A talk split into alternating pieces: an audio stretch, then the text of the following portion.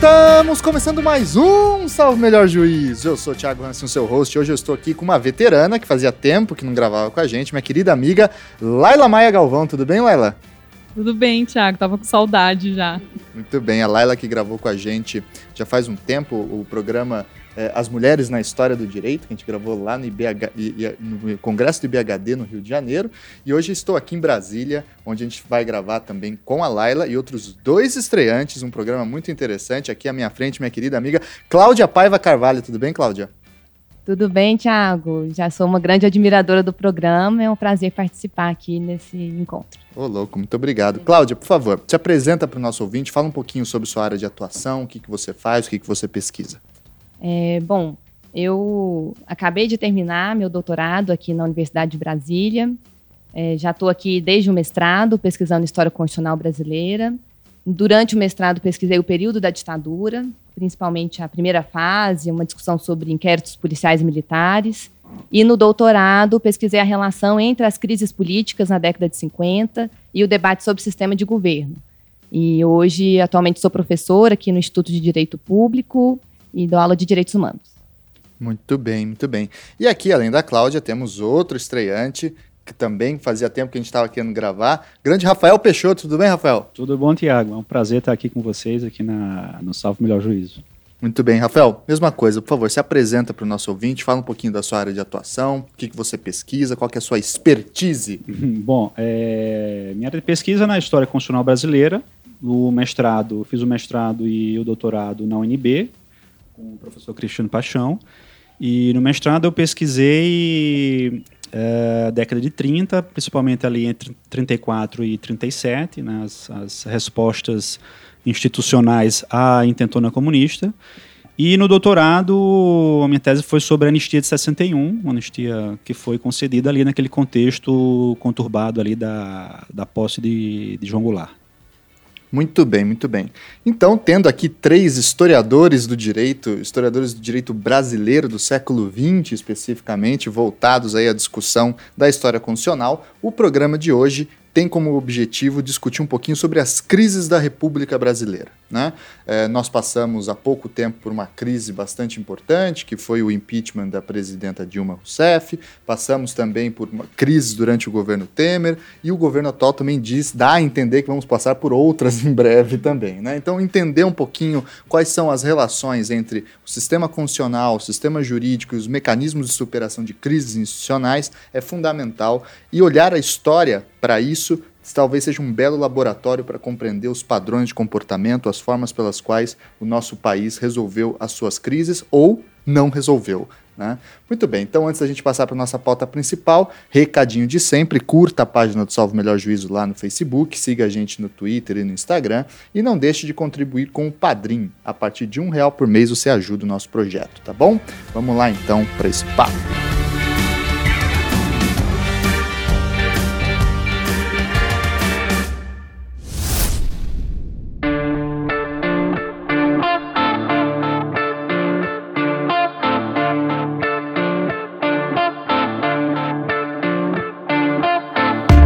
Pessoal, o funcionamento do pensamento jurídico e das instituições jurídicas e das constituições, ela possui uma série de mecanismos para solucionar crises institucionais, crises políticas e assim por diante. É o caso de a presença em várias constituições modernas de institutos como estado de sítio, estado de exceção, estado de defesa, entre tantos outros.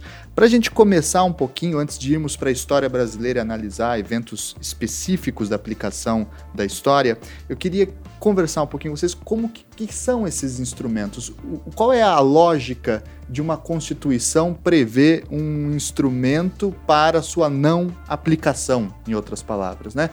Então, o que é estado de sítio, estado de exceção e qual é a lógica por trás da existência desses institutos? Tiago, eu acho que esses, esses institutos são extremamente importantes para a gente entender não só a própria história do constitucionalismo, né, essa relação entre regra e exceção, mas também para a gente entender um pouco a nossa própria história constitucional, que é, lidou e ativou tantas vezes esses institutos, né, pelo menos até a, a, década de 50, ali, 60, mas que já no regime militar tem uma outra configuração, não apela para esses, institutos, apela para outras explicações, outras narrativas, mas eu acho que esses institutos eles lidam com uma tensão de fundo do próprio constitucionalismo liberal, que é essa tensão entre regra e exceção. Eu acho que essa, essas figuras estado de sítio, seja qual o nome for, né, estado de guerra, estado de emergência, é, elas, elas foram criadas talvez para racionalizar, para normalizar essa, essa de como lidar com a exceção. Né? E aí você tem todos esses, esses teóricos que lidam com essa com esse debate entre regra e exceção, né? E aí talvez um dos principais seja o Carl Schmitt, quando fala lá sobre o soberano é quem decide sobre o estado de exceção. Mas é, eu gosto muito de uma explicação que o professor Máximo Mecarelli, que é o professor de Macerata, dá quando ele fala sobre a questão do duplo nível de legalidade penal, a questão da exceção, quando ele fala que a modernidade jurídica ela, ela tenta excluir do sistema do direito a figura da exceção. Né? E uma das formas que ela faz isso é justamente a, a, partir de uma separação talvez mais rígida entre regra e exceção, e por outro lado, por meio de vários institutos jurídicos que tentam normalizar essa exceção. Ou seja, a, se a gente olha para o âmbito constitucional, é justamente esses institutos do, do Estado de Defesa, do Estado de Sítio, do Estado de Guerra, que, onde a própria Constituição, no seu texto, né, prevê situações é, que, uma vez, uma vez decretado esse Instituto do Estado de Sítio ou do Estado de Guerra, né, uma parte uma dessas, dessas normas constitucionais fica suspensa durante um período temporário. Então, isso, assim, sempre, se a gente olha para a nossa história, isso foi uma uma grande disputa, gerou um grande debate, principalmente se a gente olhar para algumas alguns episódios muito específicos quando o Supremo tenta lidar com esses institutos. Né? E aí a, a forma como o Supremo, ou, ou, como a Corte Suprema, no contexto de 30, que era outro nome, mas como ela lida com esses institutos e até que ponto ela se autolimita né, em nome da, da proteção da ordem, da proteção da segurança nacional. Né? Isso é extremamente importante. É bom, pegando o gancho aí, acho que talvez a gente colocar de uma forma até mais ampla para pensar como que a ordem jurídica coloca mecanismos de freios e contrapesos, né, para conseguir estabilizar conflitos, estabilizar situações de crise. Então, quando a gente pensa desde a ideia do poder moderador, ou o que se pensou sobre o papel da jurisdição constitucional, com esse papel de estabilizar é, conflitos e outros mecanismos, né, que a gente pensa que a ordem jurídica tem a pretensão né, de estabilizar, estabilizar né, expectativas de comportamento. E, mas nem sempre os conflitos se mantêm dentro, né? Da, isso vale enquanto a gente está trabalhando numa situação de normalidade. Então, para situações de normalidade, já se prevê, né? Nem todos os conflitos se resolvem de uma maneira espontânea. Então, já se prevê ali que o executivo vai controlar o legislativo pelo Instituto do Veto, o legislativo tem um instrumento de controle, seja pela CPI, seja pelo instituto mais radical do impeachment. Então a ordem jurídica ela prevê esses métodos, mas o desafio, né, que o liberalismo enfrentou por muito tempo foi como lidar com conflitos que não são resolvidos pelos meios normais. E aí é que entra esse paradoxo da Constituição, que prevê institutos, né, que permitem a sua própria suspensão, e isso coloca um desafio de pensar se de fato a Constituição é capaz de regular a exceção, né? De que maneira que uma situação de anormalidade ela vai conseguir ser enquadrada e vai conseguir ser processada no, nos termos da, da Constituição. É, porque é, foi bem o que a Cláudia falou, né? A Constituição e o direito, a função do direito é gerar minimamente segurança e previsibilidade, né? Só que acontece que em muitas situações, por revoltas populares, por guerra civil, etc., os, as instituições simplesmente não podem ser aplicadas porque não funciona, não tem jeito, né? Então aí a própria Constituição desenvolve esse mecanismo que suspende a Constituição, mas assustadoramente dentro da Constituição, né? Então o estado de exceção, o estado de sítio, não é uma suspensão completa né, da Constituição, é parcial da Constituição, mas não é uma abolição de todos os direitos, né? É, eu queria pontuar também que tem autores, tem o Agamben, o Benjamin, tem uma reflexão sobre isso, talvez até num nível mais teórico, assim, que é importante que chega um momento também que eles fazem uma reflexão em que não é mais possível discernir também regra de exceção. Né? Então, analisando até é, crises no século XX, é, a própria exceção se torna algo fictício no sentido de que a exceção não é mais a exceção, a exceção é a regra. Então você tem uma, uma sobreposição entre regra e exceção, que alguns chamam de estado de exceção permanente, que é bom para a gente refletir também sobre o constitucionalismo né, nessa, no mundo moderno, na modernidade, na, na contemporaneidade, que é justamente esse desafio né, teórico entre até onde é possível traçar esse limite. Né? Mais ou menos isso que vocês estão falando. Muito bem. Então, para a gente entender na prática, para também não ficar uma questão excessivamente teórica, uh, essa discussão sobre estado de sítio, estado de exceção e as formas jurídicas de controle de crise, vamos olhar um pouquinho para a história brasileira, para alguns momentos de crise na história brasileira e tentar entender o como que o direito tentou, em alguma medida, dar uma solução a essas crises. Vamos começar aí pela nossa primeira república. A gente poderia falar, eventualmente, ali do, do século XIX, mas como a própria Cláudia falou, basicamente o poder moderador era o grande mecanismo, né? E acho que merece um grande pro, um programa específico sobre o poder moderador. Sobre a primeira república especificamente, a gente tem uma série de eventos interessantes para se pensar.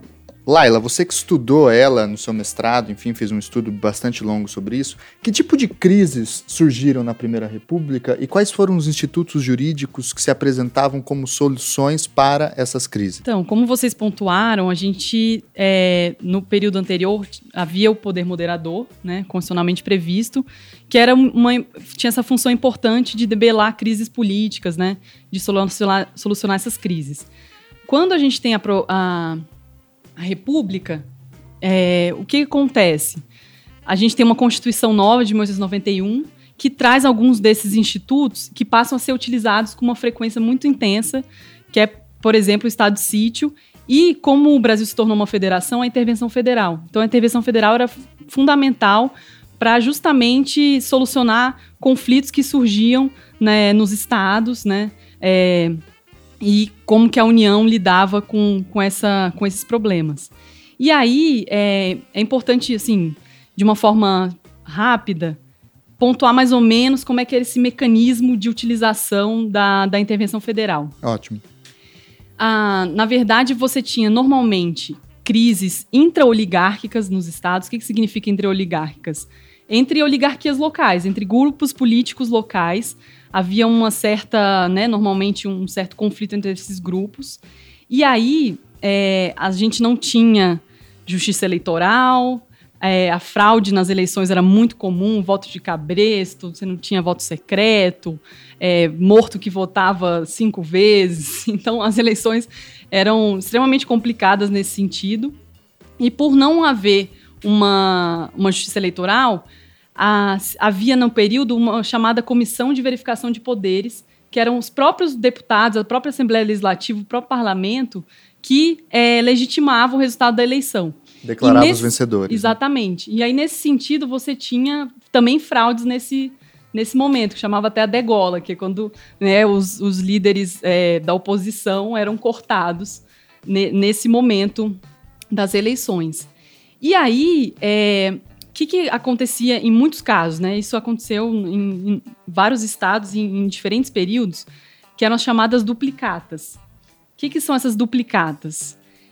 É mais ou menos o seguinte: o grupo, né, um grupo político é, vencedor tinha lá o seu presidente de estado, né? Não se chamava governador.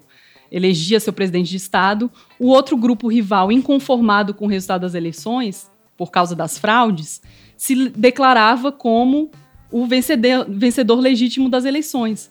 E eles falavam, não, quem é o presidente do, do estado, né, o vencedor das eleições, o governador, é fulano e não ciclano.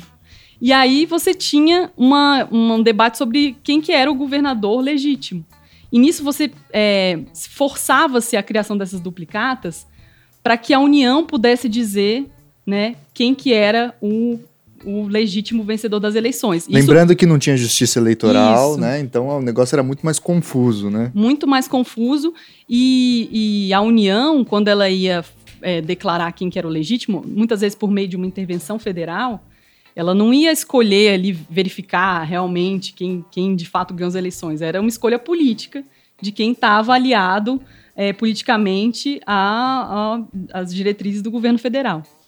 Então, é, é, interessante porque, por exemplo, no Rio de Janeiro, que é uma intervenção que eu estudei mais a fundo em 1923, é, a duplicata gerou né, dois presidentes de Estado e eles também criaram duas assembleias legislativas. O grupo rival não aceitou o resultado, criou uma assembleia legislativa rival que funcionava também em outro prédio. Cada jornal da cidade publicava os atos de uma das assembleias, porque um, um jornal era ligado a um grupo, o outro jornal era ligado a outro grupo. Você tinha demissões e contratações de funcionários. Então, eles realmente eh, funcionavam administrativamente, eh, as duas assembleias, como, né, como, como se isso fosse algo normal. Era um problema muito sério político para determinar, afinal, né, qual, qual assembleia está valendo, qual, que, qual é a legítima. E nesse sentido, tem até um caso também é, no Amazonas, se eu não me engano, em 1919, que essa duplicata gerou inclusive uma duplicata de constituições. Foram criadas duas constituições no estado do Amazonas e não se sabia qual que era a legítima ou não. Tá? E aí você tinha de, a, a intervenção federal justamente para a União falar, não, é o grupo X ou o grupo Y que é, é né, o, o legítimo. Ou então, em alguns casos, também uma participação um pouco mais é, intensa do STF, do Supremo Tribunal Federal, uma judicialização também desses conflitos, né? Mas, assim, é, é caso a caso, né? Preciso averiguar isso caso a caso. E, assim, bem rapidamente, acho que é importante frisar o seguinte. Durante a Primeira República, quase 40 anos de vigência da Constituição de 1891, você tem três períodos. Então, no começo ali, na primeira década, um momento muito conturbado com os governos militares do Deodoro, do Floriano Peixoto, é, Revolução Federalista, Revolta Armada, depois você tem mais para frente Canudos, enfim, um período muito conturbado em que não se conseguia organizar muito bem um novo regime, né? Crises é, atrás de crise, é, crise atrás de crise, então não se sabia muito bem como enfrentar esses problemas. O Campos Salles, que vai governar de 1898 a 1902, aí ele institui a chamada política dos governadores, que é algo assim que eu acho muito lindo, porque para você estudar a história constitucional, não adianta você pegar o texto da Constituição e ler. Não adianta você pegar a Constituição de 1891, ler do começo ao fim e entender o que, que era aquela Constituição. Você tem que ver como é que ela era aplicada, como é que ela era lida, como é que Os ela era interpretada. Né? Exata, exatamente. Então, o Campos Salles, ele institui uma política dos governadores que nada mais é do que um arranjo político a partir de uma determinada leitura da Constituição, em que a própria intervenção federal ela é um mecanismo importante, porque é, em que sentido? A política dos governadores, de forma bem superficial, ela funcionava mais ou menos assim. É, é como se fosse um acordo político. Vocês, nos estados, podem ter autonomia, podem fazer o que, o que quiserem, desde que vocês garantam que nas eleições é, vocês é, elejam deputados federais que são é, que apoiem o presidente da República. Então, que, queria se formar um congresso que fosse que desse uma base de apoio política para o presidente da República e liberava geral, vamos dizer assim, nos estados para eles terem autonomia para formularem suas leis, enfim. E aí, é, a intervenção federal era um mecanismo importante em que sentido? Quando, para usar um jargão aí da, da, das ruas, quando dava ruim, quando o negócio não funcionava. Quando batia errado. Quando, exatamente. Quando dava ruim esse mecanismo, você usava a intervenção federal para quê? Para colocar o seu grupo, o grupo aliado com o governo federal, na como grupo é, legítimo no, no Estado. Né? Então era um mecanismo usado nesse sentido. Esse sistema funcionou, teve um período ali do governo Hermes, que também muda um pouco as chamadas salvações. Políticas das salvações. Que né? aí você tem um uso desenfreado de intervenções federais. Mas isso se seguiu até o governo do Arthur Bernardes, em 1922, que aí, é, no governo Arthur Bernardes, você tem um uso um pouco diferenciado da intervenção federal, em que você tem uma centralização política maior na figura do presidente. Né? Uma, ali na década de 20 você já tinha uma crítica maior a esse ultrafederalismo, nessa autonomia é, que eles achavam excessiva dos estados, e você passa a ter uma centralização na figura do presidente e uma limitação também depois na revisão constitucional de 1926 da, do uso de habeas corpus para fins políticos, enfim. É uma discussão longa, mas é só para a gente ver esses três momentos porque eu acho é, importante salientar. E também, só para um comentário, é claro que a gente está falando aqui da, de grande parte das intervenções federais, mas a gente tem também uso das intervenções federais em outros momentos, até com, com crises é, sociais, políticas mais graves, não só intra-oligárquicas, como, por exemplo, a, a, a Guerra do Contestado, né, que aí você teve a atuação até militar da União, porque era um conflito né, no interior ali do Paraná e de Santa Catarina, Primeiro é, uso de aviões, né? Exatamente, uma, Contra a uma guerra civil, civil né? A utilização de, desse poderio militar contra os rebeldes lá da, da do contestado, né?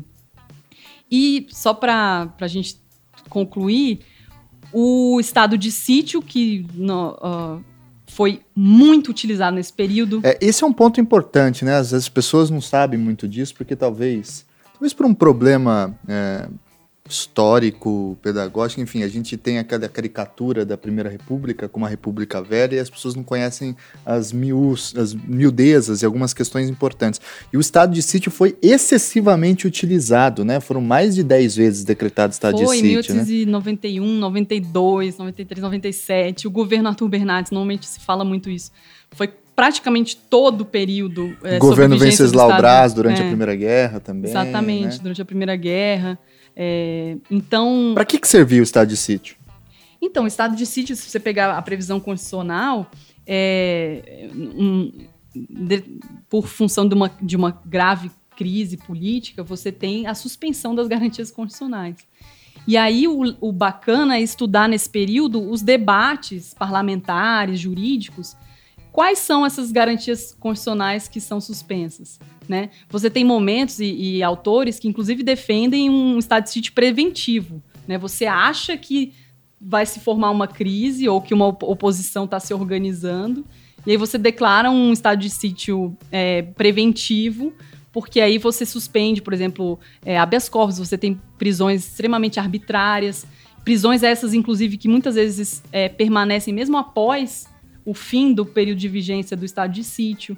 Então, é, a, Rui Barbosa Envio é um das pessoas para o Acre também, Isso, né? Rui Barbosa é um que tentou no próprio STF é, né, é, ter uma, uma visão um pouco mais restritiva do que, que seria o estado de sítio, mas ele foi usado de uma forma extremamente alargada durante toda a Primeira República, né, apesar de a, alguns juristas tentarem limitar, mas era realmente suspensão de grande maioria das liberdades constitucionais, de é, não só é, habeas corpus, mas é, é, a possibilidade, liberdade de associação, de reuniões políticas, enfim. Aí você tinha é, a, a, bandeira branca para se fazer ali, né, se cometer uma série de, de atos arbitrários é, por parte do poder público.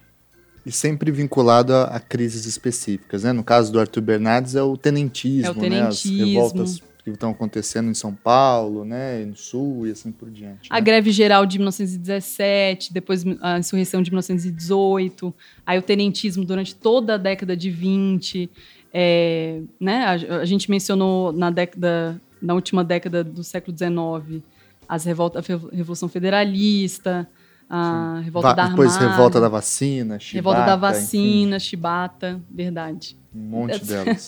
É, não tem fim, né? A gente pode dizer em alguma medida, então, que a Primeira República é, quase teve mais momentos de suspensão da Constituição do que de aplicação da Constituição integralmente, né? Com certeza.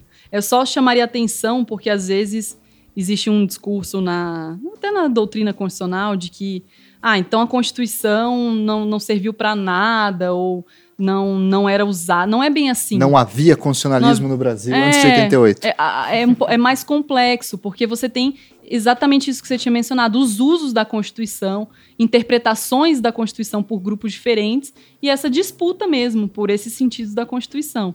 Então não é como se, ah, então esquece, não, não vale a pena estudar é, a Constituição de 1891 porque ela nunca funcionou. Não, ela. Que usos que foram dados, né? A, por, a esse texto constitucional. Isso que é, o, que é o interessante da gente estudar. Muito bem, muito bem. E aí a gente vai ter depois uma importante crise em 1930, né, em outubro de 30, que é a famosa Revolução de 30, aí, organizado por uma série de forças políticas, entre elas os tenentes, mas também algumas elites é, alijadas do processo da política dos governadores e assim por diante. E aí a gente vai entrar naquilo que é batizado por muitos autores como a Era Vargas, ali de 30 a 45. E aí a gente vai ter um monte de exemplos também de crises e de tentativas de soluções jurídicas dessas crises. Vamos falar um pouquinho sobre elas. Primeiro, Rafael, você que estudou também os anos 30, né? Eu também estudei um pouquinho esse período. Quais são as crises que vocês é, veem nesse período e, como que o constitucionalismo brasileiro, que estava passando por um momento de modificação e de criação de uma nova constituição, inclusive, como que é, essas crises foram solucionadas ou tentativas de solução foram apresentadas? É, nesse contexto dos anos 30, é um contexto interessantíssimo, né? Que eu, eu, costumo falar, quem entra nos anos 30 não quer sair mais, né? Quem começa a estudar é uma coisa tão interessante, uh, tanto do ponto de vista dos eventos, quanto do ponto de vista da própria produção é, doutrinária, produção teórica sobre, sobre esses eventos, sobre essas crises. A gente pegar o Francisco Campos, por exemplo, né? o próprio Chico Carl, Ciência. O Chico Ciência, o próprio Carl Schmitt, se a gente olha para a Alemanha, é, são autores que vão trabalhar de uma forma muito diferente da explicação tradicional liberal. Né? O próprio Francisco Campos, é, existe um, um debate muito grande sobre até que ponto ele, de fato, leu Schmitt para fazer né, as suas críticas, mas é uma coisa muito parecida, uma crítica profunda à democracia representativa liberal. Mas é, eu acho que, que Vargas, quando assume o poder ali, ele assume, assume com a narrativa, com um discurso muito crítico com relação ao que ele estava descrevendo como uma crise da política, como uma crise do Estado, como uma crise da sociedade. Não é à toa que eles vão descrever essa Primeira República como república velha, né? uma república carcomida, uma república que não consegue instalar nenhum tipo de democracia, é, ou mesmo com relação ao próprio papel do Estado perante a sociedade. Então, é, esse discurso que vem com, com, a Revolução de 30 é um discurso que defende muito um novo papel para a política, um novo papel para o Estado e, por consequência, um novo papel para o direito também. Né? Então, com, com essa questão dos direitos sociais, com a intervenção do Estado na economia, as relações trabalhistas. É, então, se a gente olha para quais os instrumentos é, constitucionais jurídicos que foram utilizados ali, se a gente olha primeiro ali para o início do período, a gente vai ver que é, duas coisas que chamam muito minha atenção. Primeiro é a forma como foi feita para suspender o regime de, de, de 1891, o regime constitucional de 1891, que foi meio por meio de um decreto, né, que, de, que instala o governo provisório, uhum. e esse decreto é, mantém parcialmente né, vigente a Constituição, apenas no que não for incompatível com, com as normas do novo regime, mas tenta fazer também uma certa construir um discurso que vai numa certa sentido de limpeza moral daquela política. Então, uma das primeiras eh, instituições que são criadas é uma espécie de tribunal revolucionário que é muito pouco pesquisado, é um, um, assunto extremamente interessante. Tem um fundo exclusivo desse tribunal no Arquivo Nacional é, que está à espera de um pesquisador lá para. Liderado pelo Temístocles Cavalcante, Temístocles né? O próprio Francisco Campos, salvo engano, ele participa também dessa, de algum modo. Decreto esse que instala o governo provisório, que eu acho que é sempre interessante lembrar, porque mostra um pouquinho dessa característica do liberalismo brasileiro, que foi escrito pelo Levi Carneiro, que era um dos grandes príncipes liberais né, dos anos 30, um dos grandes advogados. É, o liberal manotropo, né? É. é. Então, é, é, esse, esse tribunal é um tribunal que depois vai, não vai dar certo. E, e basicamente ele, ele, ele é criado para é, analisar, para julgar questões ligadas a questões de corrupção, de fraudes eleitorais. Né? Depois vira uma junta de sanções e acaba não produzindo muita coisa. Né? Por isso que eu digo que não tem muita, muita produção acadêmica para a gente verificar até que ponto se houve condenação, quais foram as conclusões desse tribunal. O fato é que é um, um tribunal um pouco esquecido, mas que é uma importante instituição criada naquele, naquele início. É, que eu acho que vale a pena ressaltar também é, é, essa disputa, porque como você falou, Vargas, quando sobe o poder, sobe com uma, uma coalizão muito heterogênea de apoio. Né? Nós temos tenentistas, tem, temos uma série de políticos ali que... Então, esse período que vai de 30 a 34, acho que é um período muito importante, e se a gente olha, por exemplo, para pesquisadores da, do, do, do CPDOC, do FGV, né? Que eles vão falar que é um período de depuração política, né, onde Vargas vai afinar os seus acordos, vai, vai colocar de lado outros, né, o próprio tenentismo, que apela para um discurso mais radical do ponto de vista do papel do Estado, não é manutenção de uma, de uma certa ditadura. É, eles vão ser, de certo modo, afastados né, até 34. Mas eu acho que um evento chave aí, durante esse, esses primeiros quatro anos, é justamente a chamada revolta ou, como ela é autodescrita, né, Revolução Constitucionalista de 32. É, os né? paulistas né? adoram, né? Pois é. é eu é... sou paulista, eu posso falar, não vem me encher o saco, hein? Então, essa. Primeiro, esse uso do termo revolução já é interessante. Revolução constitucionalista, né? O que é uma coisa, quase um contrassenso. Um contrassenso, né? porque, porque a revolução ela tem esse discurso, pelo menos o conceito moderno de revolução, é um conceito que pretende instaurar ab início algo novo, ou seja, deixar de lado um projeto constitucional e criar outro, né? É, então, a, e é, é, muito interessante o contexto, porque se a gente olha a explicação mais tradicional dessa, desse movimento, dessa revolta, é que era uma revolta para que o Estado fosse constitucionalizado. Mas se a gente olha para o desenrolar dos eventos, a gente vai ver que Vargas edita um decreto convocando as eleições, ou pelo menos reorganizando ali, já falando de uma constituinte, um pouco antes da eclosão da Revolução. Então, é, a gente tem algumas outras explicações, principalmente políticas, pela perda de, de, de, da posição política que São Paulo tinha na Primeira República. Obviamente, eles estão ali, de certo modo, amargurados com, com o que Vargas faz, mas que é um período ali, de, desses quatro anos, muito interessante, até a convocação e a elaboração da Constituinte de 34. E aí depois a gente vai ter, com a Constituição de 34, um cenário muito interessante é, e contraditório e curioso, que é a existência de perseguições políticas no Brasil, de repressão política, inclusive de criação de um Tribunal de Segurança Nacional, que é um exemplo de tribunal de exceção, durante o regime constitucional, sobretudo em resposta à intentona comunista de 1935. Né? Você estudou isso, inclusive, no seu mestrado. Né? Conta um pouquinho para gente essa história. Isso. É, se a gente olha para a partir de 34, quando a Constituição é, é promulgada, é, é uma Constituição que não vai agradar grande parte daquela, daquela elite política lá, porque a gente está vivendo esse contexto de 30, é um contexto muito polarizado e um contexto muito interessante do ponto de vista do debate das ideias. Né? Se a gente olha Francisco Campo mais uma vez, ele vai defender uma democracia autoritária, vai defender um constitucionalismo antiliberal, ou seja, um constitucionalismo que é, apela para a noção de democracia, não se diz um, um constitucionalismo ditatorial, mas que procura reocupar semanticamente esse conceito de democracia. É, e um constitucionalismo que faz uma crítica muito forte à ideia de democracia representativa, o, o próprio papel central do legislativo, né? Então, essa Constituição de 34, por exemplo, Vargas vai ser o primeiro que fala que é uma Constituição monstruosa, que é, não dá condições de atuação do Executivo, uma Constituição que é muito influenciada pelo modelo da República, da Primeira República. Então, ela já nasce né, sendo muito criticada sob esse ponto de vista. Então, é, se a gente olha para esse contexto de 34 a 37, é um, um contexto muito conturbado de polarização ideológica, principalmente entre comunistas e integralistas. Né? Vale Porrada na rua. Vale ressaltar o integralismo como um movimento de, de inspiração fascista, os famosos galinhas verdes. Né? É, de direita. De direita. É, que teve uma atuação que foi um movimento, assim, do ponto de vista da sua influência, muito importante, porque é, angariou o interesse da, da, da sociedade. Se a gente olhar, a gente vai verificar que alguns juristas muito famosos tiveram uma participação muito importante dentro desse, desse movimento integralista, né, como Miguel Reale, o Gofredo Telly Júnior, o Santiago Dantas.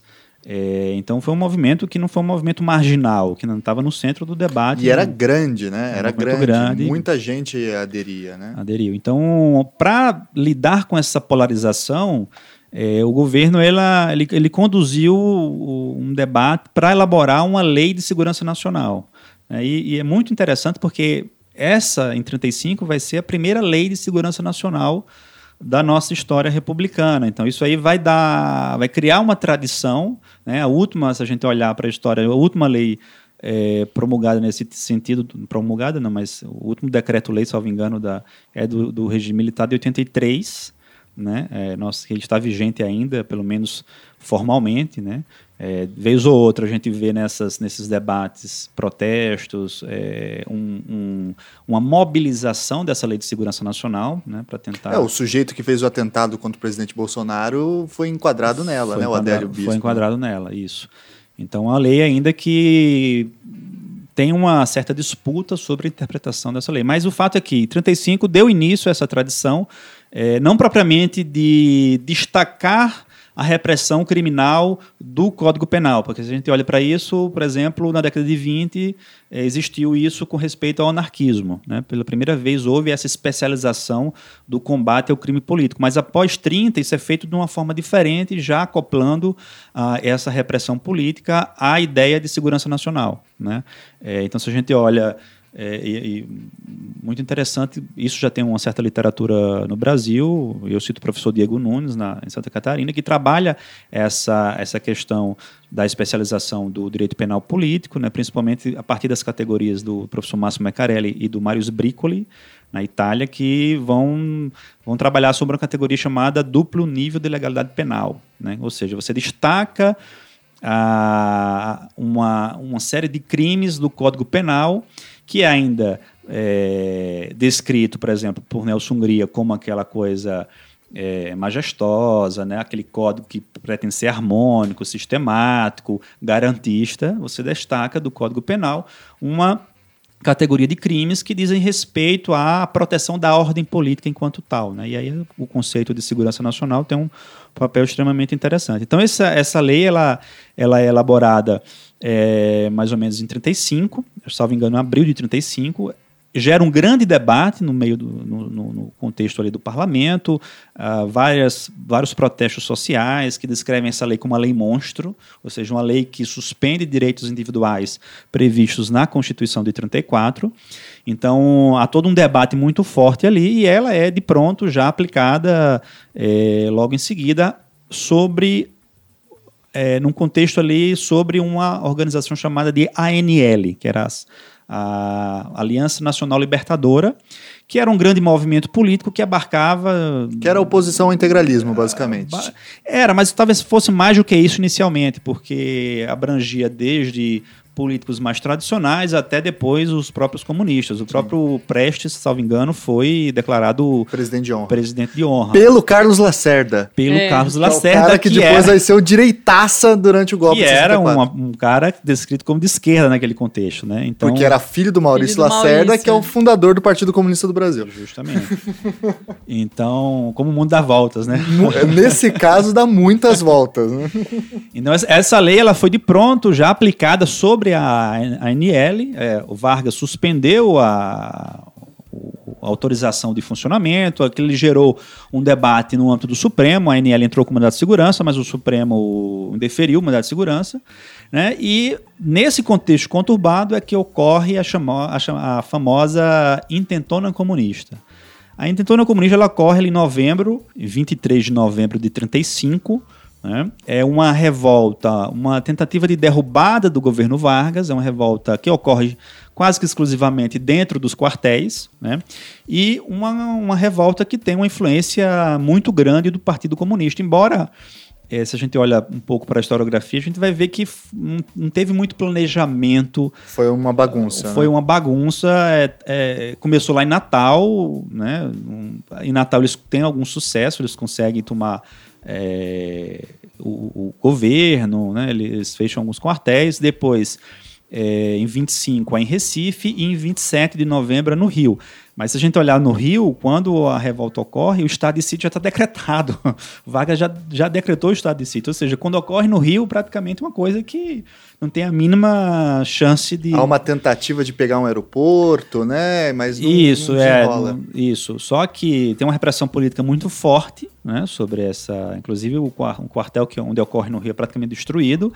E se cria, a partir dessa, desses eventos, talvez a um evento chave para a gente entender um pouco do anticomunismo brasileiro, principalmente o, o anticomunismo é, que é experienciado dentro das Forças Armadas. Né? Porque Vargas, em 38, cria um monumento em memória desses militares que fizeram a. que estavam do lado do governo, né, que foram mortos na, na, na no evento. Criou-se ali um mito dizendo que os os, os, comunistas mataram, esses militares comunistas mataram soldados enquanto dormiam. Sim. Né, que do ponto é um, é, é um pouco complicado, porque se a gente olha para as fontes, o próprio Tribunal de Segurança Nacional só existe uma condenação por homicídio e que é de um soldado acordado. então, se a gente olha para o próprio tribunal que, que serviu o governo na repressão, não houve nenhum tipo de, de condenação nesse sentido. Então, é, a historiografia encara essa, essa, essa narrativa, essa descrição mais como um, um argumento que foi utilizado para dar uma certa né, emoção ali na, na, na, nos eventos. E vincular as Forças Armadas a uma política anticomunista. Né? Anticomunista, né? do fato. Então, mas o que é interessante, o, o que eu estudei aqui foi justamente quais foram as respostas constitucionais a esse evento, porque esse evento foi um evento que trouxe um certo impacto social muito grande, porque toda aquela retórica anticomunista, que não começou naquela, naquele momento, mas foi sendo construído já a partir da própria Revolução Russa. Né? Em 30, a gente já tem descrições no próprio Diário de Vargas é, sobre o comunismo, essa preocupação, a criação dentro das, das polícias de um departamento exclusivo para fazer a repressão da, dos crimes contra a ordem política e a ordem social, ou seja, já uma especialização da polícia ainda antes de 30, é, que é aprofundada durante o governo Vargas, mas que quando é, se funda o tal do DEOPS, né? É, do DEOPS lá e, e outras denominações, né? É, mas o interessante é foi um pacote de medidas que para levar à própria suspensão, quase que a suspensão completa da, da Constituição de 34. Por quê?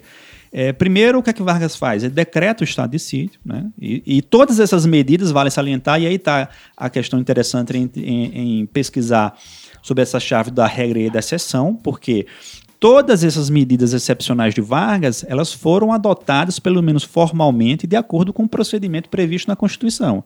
Então, o decreto de sítio foi autorizado pelo Parlamento, o Tribunal de Segurança Nacional ela, ele foi aprovado pelo Parlamento, a equiparação do estado de sítio ao estado de guerra foi feito por meio de emenda constitucional aprovado pelo Parlamento. Né? O, Tribunal, o Tribunal de Segurança Nacional existia um procedimento jurídico formal para processar a, essas, esses opositores, essas pessoas. Então, a gente vê que houve uma mobilização muito intensa do direito para fazer essa repressão política. Não foi algo que é feito como uma caricatura entre, de um lado, Constituição, de outro lado, é, uma ordem excepcional. É, esse é um ponto importante que você tocou, que eu sempre piso e bato, que é assim, há essa interpretação grosseira de que só existe direito num espaço democrático, né? Quando você, em regimes autoritários ou em experiências autoritárias, autoritária seria exatamente o contrário do direito, o que é historicamente falso, uhum. né? Porque você tem uma participação da reflexão jurídica para, inclusive, afirmar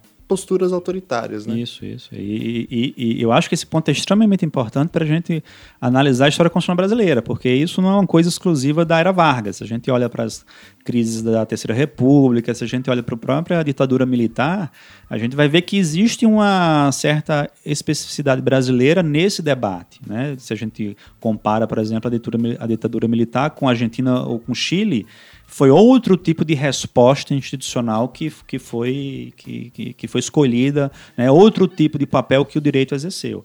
Então, isso obviamente mascara o uso instrumental que é feito né, do direito, da Constituição, mas que, como você falou, é, está longe da gente concluir que 88 é o começo da nossa história constitucional, né, como certa parte da doutrina constitucional defende que, como o começo da história, ou mesmo como um certo constitucionalismo da falta, né, que nunca existiu na nossa história, existe a partir de 88 e o Supremo tem um grande papel nessa condução dessa nova história. Então, se a gente olha para a Constituição, eu gosto muito de lembrar do professor Menelik de Carvalho Neto, professor da UNB, que fala que por mais que a história é, o autoritarismo tenha sido vencedor em algum contexto específico, é sempre possível nós resgatarmos ou é sempre possível reconstruir uma outra memória, né? uma memória daqueles que defenderam, as memórias daqueles que criticaram esse uso abusivo, que criticaram a violação de direitos individuais, e isso faz toda a diferença para a construção da narrativa, da própria narrativa da história que está sendo escrita. Né? Uhum. Então, mas voltando aqui para o contexto de 30. Então, Vargas decreta o estado de sítio, né, começa uma grande repressão política, e, mas ao mesmo tempo ele envia uma proposta de emenda constitucional, ainda em dezembro de 35, e essa proposta ela, ela procurava três coisas. Primeiro, era flexibilizar a expulsão de servidores públicos e de militares do governo, ou seja, acabar com o devido processo legal. Então isso foi feito e Vargas, com base em uma portaria, com base em um decreto, expulsou milhares de servidores e militares. Então, salvo engano, aqui foram 107 oficiais e mais de mil praças e soldados que foram expulsos ali de uma canetada só. Um expurgo. Um expurgo, um verdadeiro expurgo, né? É, sem devido processo legal, sem nada. É, outra, outra, outra Outra previsão que foi feita por meio dessa emenda constitucional foi equiparar o estado de sítio ao estado de guerra. Né? Eram, essas eram as duas figuras é, previstas na Constituição de 34. O estado de sítio como uma medida mais, mais, de primeiro grau e o estado de guerra como um, instituto mais, mais severo, né? usado especificamente no, nos casos de guerra externa. Né? E houve ali toda uma discussão é, semântica conceitual para tentar desvirtuar essa noção de guerra externa para guerra interna. Afinal, a intentona teve a participação de enviados de Moscou. Né? Então, é, não se tratava para, esse, para o governo simplesmente de uma rebelião interna nacional, mas simplesmente lidar também com a ameaça que vinha de fora. Isso tem muito a ver também, você falou da Lei de Segurança Nacional, e o, o cara que está por trás da discussão de segurança nacional nesse período é o general Góes Monteiro, né? Inclusive a doutrina de segurança nacional ficou conhecida na época como doutrina Góes, né? E que é justamente esse processo de indistinção entre inimigos externos e internos, porque não importa a nacionalidade, mas o que importa é a ideologia que é oposta aos valores internos, né? Justamente. Isso vai ser radicalizado a partir de 59, né? Revolução Cubana e ditadura militar, isso vai tomar outra outra proporção. Mas o fato é que essa emenda constitucional ela é aprovada e vale aqui um detalhe muito curioso. A Constituição vedava vedava a discussão e aprovação de emenda constitucional durante o estado de sítio. O que é que Vargas faz então, já que o estado de sítio estava decretado? Ele suspende o, decreto, o estado de sítio no dia da votação da emenda, suspende por um dia, a emenda é aprovada e promulgada e depois volta ao estado de sítio. então é, é uma é, um gênio do mal, né? Interpretação literal né, da Constituição, que, obviamente, se trata de uma subversão ali. Óbvio que essa proibição constitucional, quando ela foi feita, ela tem, é, tem em vista uma certa proteção de um contexto mais amplo, não somente do dia da votação dessa emenda. Então, essa emenda, ela, ela faz essa, essa equiparação e tem uma, uma explicação muito restrita para isso, porque no estado de guerra, a Constituição previa o seguinte, que uma vez decretado o estado de guerra, é, o presidente é, indicaria as garantias constitucionais que ficariam suspensas. Ou seja, parte do pressuposto que não é a toda a Constituição que vai ficar suspensa. Ele tem que indicar quais garantias que ficarão suspensas. E essa emenda subverte isso. Por quê? Ele autoriza a, essa nova figura, um estado de guerra, um estado de sítio equiparado ao estado de guerra, e fala lá no texto da emenda que o presidente indicará quais não ficarão suspensas. Ou seja, o estado de guerra, por princípio, suspende toda a Constituição. O presidente passa a ter o direito a indicar quais não ficarão suspensas. Ou seja, ele subverte a, essa, essa vedação constitucional que, do ponto de vista formal, também não respeitou a, as regras da Constituição, porque a Constituição, nessa época, faz uma distinção entre emenda e revisão. Né? E revisão seria um procedimento mais difícil, mais complexo, e toda vez que fosse, se fosse alterar ou os direitos individuais ou regras relacionadas ao estado de sítio, o procedimento adequado seria a revisão. Isso não foi adotado, foi adotado um procedimento de emenda. Houve uma discussão durante o procedimento, durante a votação da emenda, mas, obviamente, essa emenda constitucional foi aprovada. E Vargas já de, de imediatamente, em março de 36, salvo engano, decreta o estado de guerra e indica quais as garantias que não ficarão suspensas. Né? Poucas garantias lá, é, pena de morte, é, igualdade é, constitucional, é, algumas normas relativas a cemitérios, coisas desse tipo, mas grande parte das garantias, inclusive as próprias imunidades parlamentares, foram suspensas. Então, isso, é, isso possibilitou que essa repressão política fosse feita sem nenhum tipo de, de limitação. Né? Então, a elaboração do Tribunal de Segurança Nacional é feita nessa, nesse contexto. Ele é, é um projeto de lei que é enviado um pouco depois, né, já com o estado de guerra decretado, mas que é aprovado somente em setembro de 36.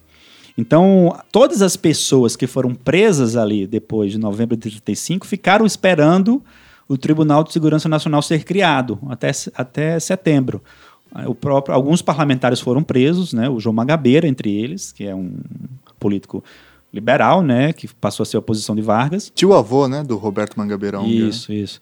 É, foi um senador e quatro deputados federais foram presos, né, é, foram presos. Depois teve a, a licença para processar autorizada pelo parlamento, mas a prisão não foi autorizada, né, justamente porque se entendeu que o estado de guerra havia, suspira, havia suspenso, suspendido essa garantia é, constitucional. Então, essa, esse Tribunal de Segurança Nacional é criado e é um, tri um, tribunal. Houve uma discussão muito grande sobre se essa lei violava ou não a proibição constitucional de tribunais de exceção. Porque havia lá na Declaração de Direitos a proibição tanto de tribunais de exceção quanto a garantia do devido processo legal, o que implicava expressamente né, que a lei fosse anterior ao fato, tanto para processar como para condenar.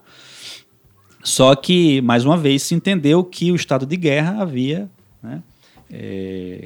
vencido vencido a, a, a não e, e, e, tirado de lado a essas normas constitucionais não, não estavam vigorando naquele momento é, e é um tribunal muito interessante. Teve a participação é, expressa de um jurista que é muito famoso na, no pensamento jurídico brasileiro, que é o Vicente Hall, né? Uhum. Um, um, um, dito liberal civilista da escola da paulista, né? É, mas que foi ministro da Justiça de Vargas de 34 até 37. o interessante é que ele se descreve, né, posteriormente, numa entrevista que ele dá na década de 70 à FGV, não, eu não fui ministro da ditadura. Quando Vargas deu o golpe do Estado Novo, eu, eu me pedi para sair. Né? Então, eu só fui ministro durante o período constitucional.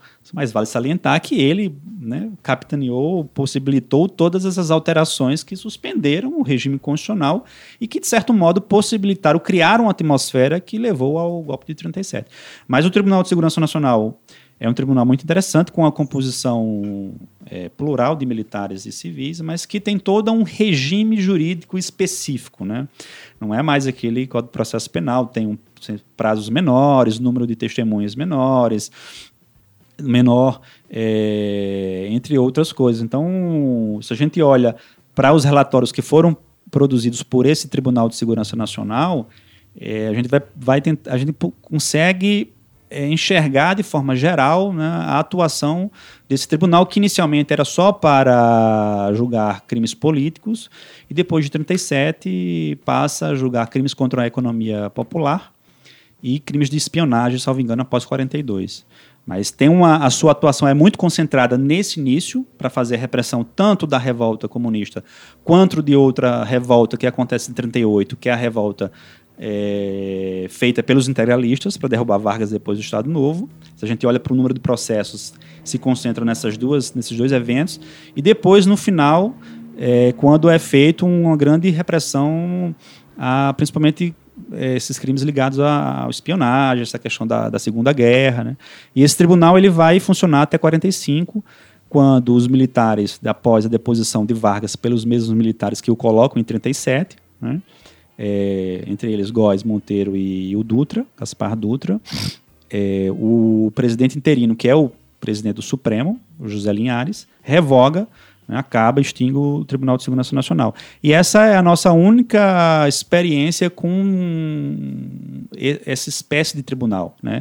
Se a gente olha para o regime militar, a opção foi outra, não foi em criar um tribunal específico, mas sim deslocar a competência da justiça ordinária para a justiça militar. militar né? Muito bem, muito bem, muito bem.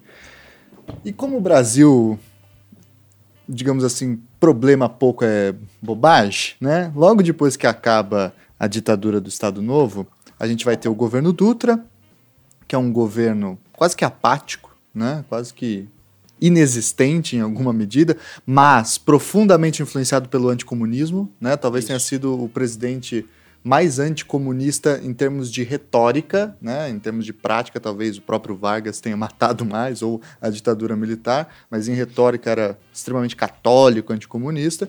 E aí depois o Vargas volta ao poder aí eleito, e a gente conhece um pouco o desfecho dessa história, fechamento da, do, da própria lógica política, em 54 ele se mata e aí abre-se uma crise gigantesca no Brasil, que também, novamente, o direito vai ter que dar uma resposta. E aí a Cláudia estudou bastante essa crise. Eu quero que você conte um pouquinho para a gente como, quais foram as possíveis soluções jurídicas trazidas para o suicídio do Vargas e os desdobramentos que vieram dali em diante. Perfeito, Tiago. Para a gente entender melhor assim a década de 50, né? Acho que é, uma, é um período aí, a Terceira República, é um período que tem sido ainda pouco estudado pela história do direito. Uhum ainda que seja, a gente percebe que há um período de uma riqueza enorme, tanto de eventos, episódios, como de debates jurídicos, e que dizem muito também para as nossas questões do, do presente.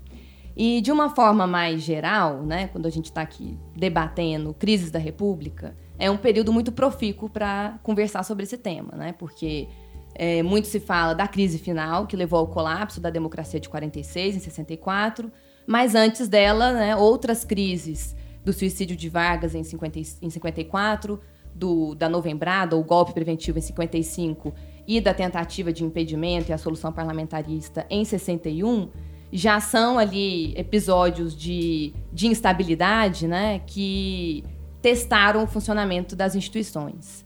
E aí uma primeira questão que se coloca é que a historiografia política, né, de maneira geral, retrata essas crises como crises políticas, mas elas são lidas muitas vezes como intervenções cirúrgicas das Forças Armadas. Cirúrgicas porque foram intervenções pontuais em que teria havido né, essa participação das classes militares, mas teriam devolvido em, em sequência o poder aos civis. E isso se distinguiria de 64, quando os militares é, teriam se apossado do, do poder. Ainda que os civis que apoiaram o golpe acreditavam que ia manter esse mesmo padrão, né? Exatamente, exatamente. Mas é, essa também é uma leitura que, quando a gente vai se aprofundando na análise do período, é uma leitura insuficiente. Né? Uma leitura que despreza aspectos jurídicos que estavam presentes nessas crises, é, ativações também do direito, que nos mostram que não eram crises estritamente ou né, somente militares e políticas. Elas também tiveram uma participação das instituições políticas, de institutos políticos, jurídicos e, e, e de juristas. É, e, além disso, essas são, são crises que têm uma relação direta com a questão do presidencialismo. Né? E, para isso, é interessante a gente retomar um pouco sobre a, como 46 muda o nosso sistema jurídico e político e de que maneira que o, parlamento, que o presidencialismo é praticado né? e o debate sobre o sistema de governo se coloca. É, acho que uma primeira questão, até pegando um pouco de gancho na, na conversa sobre os anos 30, é que a, redemocratização, em 46, ela traz a democracia representativa como um projeto vitorioso. Né? Ao contrário, se na década de 30 a gente não tinha democracia liberal como um consenso, pelo contrário, né? várias outras percepções de democracia estavam em jogo e disputavam o espaço, em 46 a ideia de se restabelecer as instituições representativas era tida como né, um ideal, algo compartilhado. Ainda que a gente possa pensar né, em várias, vários projetos de democracia que também disputavam esse espaço. Mas, ao mesmo tempo, a, a Constituinte de 46 ela traz um certo, um certo paradoxo. Né? Primeiro que, como toda, talvez como toda transição, há uma combinação entre ruptura e permanência. Né? Então, a máquina do Estado Novo continuou em grande medida. Né? O, Estado, Estado, o aparato institucional do Estado Novo não foi desmontado completamente. Em algum aspecto continua até hoje, né? Pelo menos numa arquitetura Sim. geral, assim, né? Sim. Até hoje a gente vê, em algumas leis, inclusive, o Código de Águas é dessa época, é, o Código Penal, o Código Processual Penal. Proteção do patrimônio cultural também. É, o IFAM, né? Exatamente. E isso é curioso, porque na Constituinte isso se coloca de uma forma muito evidente. Como que há uma condenação seletiva do Estado Novo, ainda que isso não seja verbalizado dessa maneira, mas se há um, se rechaça né, o fato de o parlamento ter ficado fechado, não ter havido eleições, de uma hipertrofia do poder executivo, por outro lado, há uma defesa da legislação trabalhista, do modelo corporativista, e o sistema partidário é muito impactado também pela, pela, pela dinâmica, né, pela atuação do Vargas. E o Vargas continua né, uma personalidade de extrema influência, né, ele se elege no primeiro momento como senador, mas continua sendo alguém ali, uma, uma, uma figura central né, para as definições políticas. Então a gente tem esse primeiro paradoxo e tem uma questão em que, se por um lado há uma tentativa de se é, dosar, se controlar o poder executivo, é, há também uma, uma intenção paralela de fortalecer o executivo, porque se tem ali uma estrutura de atuação de um Estado interventor. Então, a atuação do Estado na ordem econômica e social era ali também tomado né, já como uma, uma necessidade, como um imperativo. Então, o poder executivo, né, de um lado, ele tinha que ser controlado, restringido pelo parlamento, mas também tinha que estar forte, tanto para intervir na economia, como para reagir às ameaças à democracia. Né? E aqui a gente tem uma modulação também desse discurso, ainda que se esteja repelindo soluções totalitárias, há já uma admissão de criar pontos de exceção dentro do direito para reagir a essas ameaças, né? A democracia, o próprio comunismo como uma delas. É o auge do macartismo, né? Exatamente. Então, bom, mas para efeitos de estruturação do sistema político, e aí a gente pensa como a Laila retratou a Primeira República, né? Um período em que é, não havia uma justiça eleitoral operante, eleições fraudulentas, né, com acusações aí de, de coerção, né, de eleitores fantasmas, as duplicatas. O, o pós-46 é um momento de inflexão nesse sentido. Né? Ainda que o Código Eleitoral e a Justiça Eleitoral tenham sido criados na década de 30, a gente pode considerar que eles passam a, a atuar efetivamente a partir de 45. Então aí a gente tem uma, uma mudança no sentido de é, ter uma possibilidade de eleições mais livres, né, com uma maior idoneidade, ainda que né, continuem com problemas, e com uma expansão do eleitorado.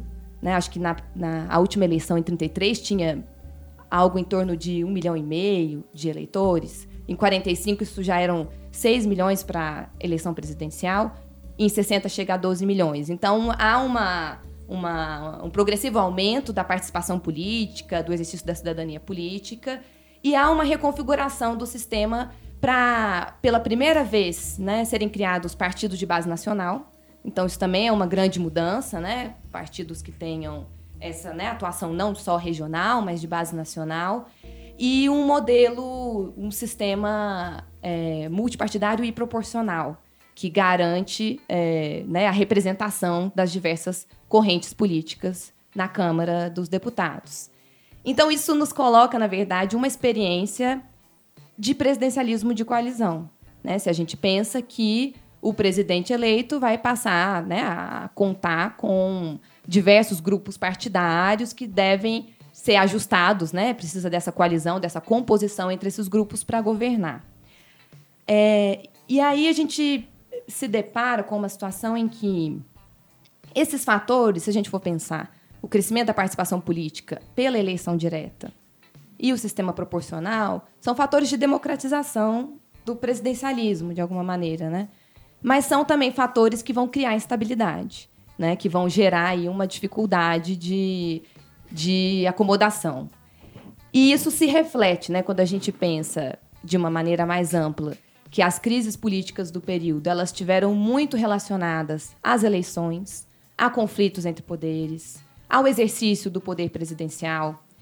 E então assim, a dinâmica do presidencialismo foi testada e foi considerada problemática no âmbito dessas crises, né? Então esse é o primeiro dado que coloca o sistema de governo em questão. E um segundo dado é que essas crises foram acompanhadas de debates e tentativas de mudança do sistema de governo e adoção do parlamentarismo.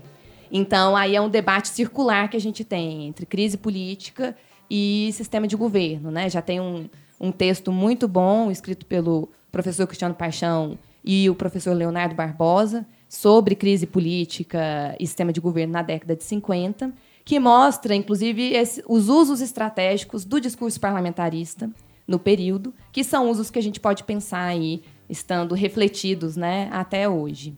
Mas então, então assim, a década até 61, quando a gente tem, enfim, a solução parlamentarista adotada no contexto de uma crise, ao longo da década de 50 inteira, esse debate está colocado na arena legislativa. Então, há uma tentativa de adoção do parlamentarismo na Constituinte, depois uma emenda em 49, depois em 54 e em 55, tendo a última votação em 59.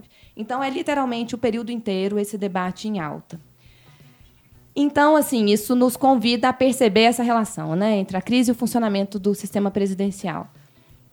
Como você falou, o, o, governo, o primeiro governo da Terceira República, o governo Dutra, é um governo considerado mais apático, né?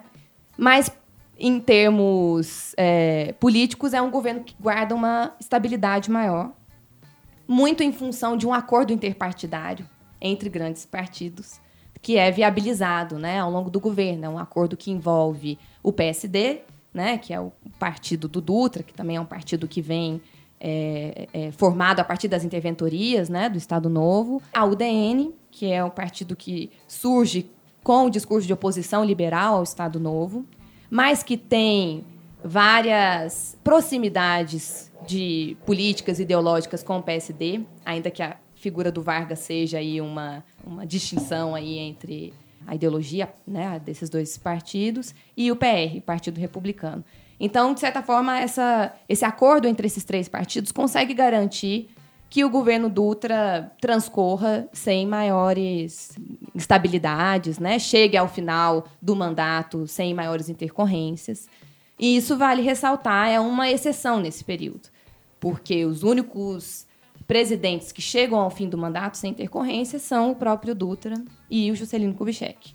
Mas o JK, por sua vez, ainda que tenha concluído o seu mandato, precisou de um golpe preventivo de um estado de sítio para tomar posse. Então, né, daí a gente vê que essa, essa, como essa questão das eleições é, se tornou de fato um problema.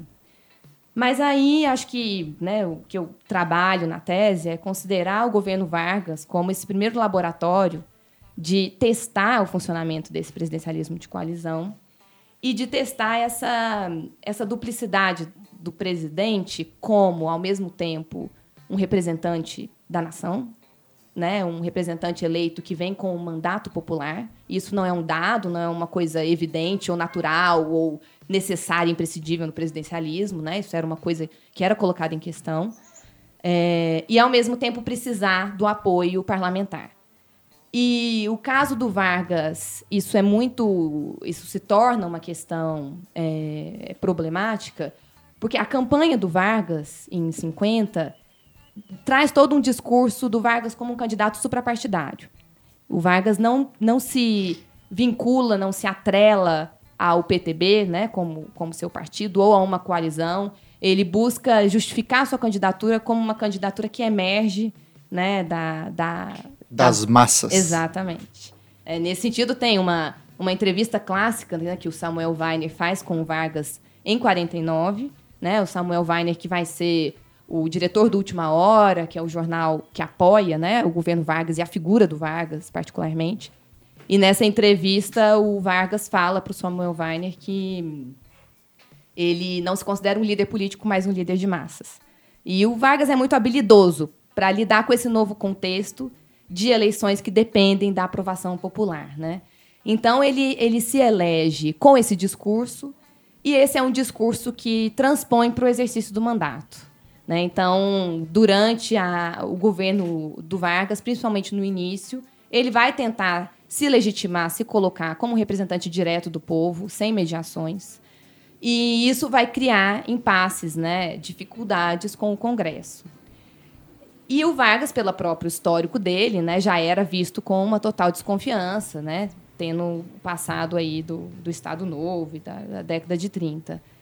Então, o, o, o, governo ele vai lidar com essa, com essa dificuldade, vai tentar compor, e aí o Vargas, ao mesmo tempo que mantém essa defesa de atuações para além do sistema partidário, para além da política formal. Né? Ele tem um discurso que é muito voltado para a democracia social, econômica, mas o Vargas também começa a jogar com o Congresso né? e tem uma, uma, uma atitude ambígua em relação ao Congresso. É, ele tenta. É, ele não fortalece tanto a sua base política, o próprio PTB. Ele tenta trazer a UDN para dentro do governo, né? tenta compor sempre nessa lógica de conciliação. E isso mostra, por um lado, é, a dificuldade de lidar com o conflito político. Né? Acho que se a gente pensa assim, ah, a democracia é um regime em que se, é, é, tem a, se reconhece a legitimidade do conflito político. Né? O conflito ele é algo natural no regime democrático. E quando a gente pensa nessa, nesse discurso de suprapartidarismo, né, de evitar mediações, de querer compor com todo mundo, de trazer essa conciliação, é uma dificuldade de lidar com a oposição, né, com o conflito e tal. Mas, ao mesmo tempo, mostrava também uma tentativa do Vargas de se ajustar a esse modelo, né, de conseguir alianças partidárias para aprovar diversos né, projetos que, nesse segundo governo Vargas, eram projetos muito ambiciosos. Né? Se a gente pensa, enfim, é, criação do BNDES, acordo militar com os Estados Unidos, a criação da Petrobras. Então, eram projetos polêmicos e ambiciosos, né, que é, tensionavam ainda mais essas relações. E do lado dos parlamentares havia também um discurso muito é, combativo em relação à figura do Vargas, em relação a essa proeminência do poder executivo. E isso cria, então, ao longo de todo o governo, um cenário de instabilidade que vai, que tem um crescente, né? E aí, para a gente chegar nessa configuração da crise de 54, um episódio que, que me parece central e que também é pouquíssimo discutido é a tentativa de impeachment do Vargas é, em maio de 54, que é votada no mês de junho. Dentro dessa crescente de, de tensões políticas, a oposição a Vargas, principalmente os chamados bacharéis da UDN, né, passam a propor o impeachment como uma via né, para se retirar Vargas do poder pela, pelas, pelos mecanismos legais. É, por conta de era um momento em que os escândalos contra o governo, principalmente escândalos de corrupção, estavam, né, é, estavam na à tona. É o mar de lama. Exatamente, é o mar de lama. E, e, até para como motor de propulsão desses escândalos, as CPIs, as comissões parlamentares de inquérito, tiveram um grande papel. Né? Então, assim, aí a gente percebe né, mecanismos institucionais previstos para controle dos poderes também são ativados para causar instabilidade. A gente vê isso hoje, isso estava presente então. Tanto que na base do pedido do impeachment do Vargas estavam duas CPIs. Né? E, e, é curioso que o, o, episódio do impeachment ele é pouquíssimo tratado. Muitas vezes é uma linha, duas linhas, uma menção rápida que o impeachment foi tentado, mas que não prosperou, e aí veio a crise final de agosto de 54. E uma questão que está embutida nessa leitura rasa é a de que, assim, olha, o impeachment não funcionou ou não teria que funcionar porque tinha uma via mais fácil que era a ativação das Forças Armadas. E, essa, e esse é um discurso que também parece simplificar o problema, né? É, porque não, não é, né? Foi exatamente por aí. E o debate, ainda que seja de fato uma tentativa frustrada de impeachment, o debate do impeachment do Vargas joga luzes sobre muitas questões que são atuais para debater o impeachment até hoje e, e que tem interferência em como as crises de 54, 55 e 61 são solucionadas. Então, esse caso, o caso do Vargas, é, ainda que a oposição estivesse alimentando a tentativa do impeachment, ele é apresentado por um cidadão, né, que é o Wilson Passos Leite, que era um, um, um, jovem que tinha uma proximidade com a UDN, mas que não era, não tinha ainda mandato, não exercia ainda mandato, mas tinha participado da campanha do Eduardo Gomes, etc. Depois vai se eleger vereador por vários mandatos consecutivos no Rio de Janeiro, com uma atuação, inclusive, muito bizarra, assim é, atuando no serviço é, municipal de eugenia, ele era acusado de ter posições antissemitas, enfim, um, um, sujeito peculiar. Ele que apresenta a denúncia. E a denúncia é embasada é, no chamado Pacto ABC, que era uma, uma acusação de que Vargas estava tramando né, com, com Peron a formação de um bloco regional para combater a hegemonia dos Estados Unidos. O Foro de São Paulo da época. É, mais ou menos isso. Então, a acusação, essa era uma delas. E as outras acusações tinham a ver com questões orçamentárias. Abertura de crédito. Pedaladas fiscais. no bom português, trocando sinais. É, era... A diferença é que não era o Eduardo Cunha, presidente da Câmara, né? Pois Na é. época. Pois é. Porque se fosse, a gente já sabe o que ia ter acontecido com o Vargas. Era um outro desfecho, é. então, era, era, foi por aí. Então, eram acusações de abertura de crédito é, fora da lei orçamentária, né? Empréstimos do Banco do Brasil não autorizados ou regularizados por abertura formal de crédito. E aí, assim, o debate, a gente percebe que, na verdade, a frustração do impeachment, talvez como hoje, né? O, o impeachment... É, ele dificilmente a gente consegue explicar o impeachment a partir de uma leitura jurídica, né? E na época isso também estava é, colocado. O impeachment do Vargas ele, ele é travado por uma conjunção de fatores, assim, né? Havia uma fragilidade de denúncias, havia parlamentares que justificavam juridicamente que não caberia uma, uma, uma medida excepcional como impeachment, né, para lidar com aquele tipo de prática que era uma prática muito corrente entre outros governos, né? E não, é, não assumia a gravidade para justificar uma medida extrema. Mas havia também uma, uma baixa mobilização é, da imprensa em torno do impeachment. Né? Fora o Tribuno da Imprensa, que era o, o jornal vinculado ao Carlos Lacerda, aqui já mencionado, é, mesmo os jornais de grande imprensa que faziam oposição a Vargas, e o, o Globo também né, apoiou, mas outros jornais não viam aquilo né, como uma empreitada é, bem sucedida. Mas o debate o, o, foi, foi levado a cabo muito pelos bacharéis udenistas, que defendiam interpretações do impeachment, né, que se a gente pensar a ideia do conjunto da obra que a gente viu no debate do impeachment da presidenta Dilma, em outros termos estava presente ali, né? Quando a gente vê, por exemplo, o Afonso Arinos justificando o impeachment de Vargas, ele dizia assim, independente de, de se enquadrar exatamente nos tipos, nas figuras da lei, é preciso olhar o total, olhar, ter uma, uma, uma visão global do governo, então já tem essa linguagem. É né? a mesma, a mesma estratégia, né? E achei importante, só para a gente dar nome aos bois, quem eram esses bacharéis da UDN, né? O Afonso Arinos Melo Franco, importante, constitucionalista brasileiro, Aliomar Baleeiro também. Quem Adalto mais? Adalto Lúcio Cardoso. Adalto Lúcio Cardoso, que vai ser depois ministro do Supremo Exato. Tribunal Federal, assim como Aliomar, né? Bilac Pinto. Bilac Pinto. É, era um grupo. É, que na época chamada a banda de música, né, da, da UDN. Os barulhentos. É, que faziam uma oposição ferrenha. E é curioso porque muita a gente tem bons trabalhos sobre a UDN e que, e que, e que dividem e que muito usam muito essa divisão dentro da UDN entre os bacharéis. Então, essa ideia do bacharel vem muito essa ideia do apego ao formalismo, do apelo, né, o apego à legalidade.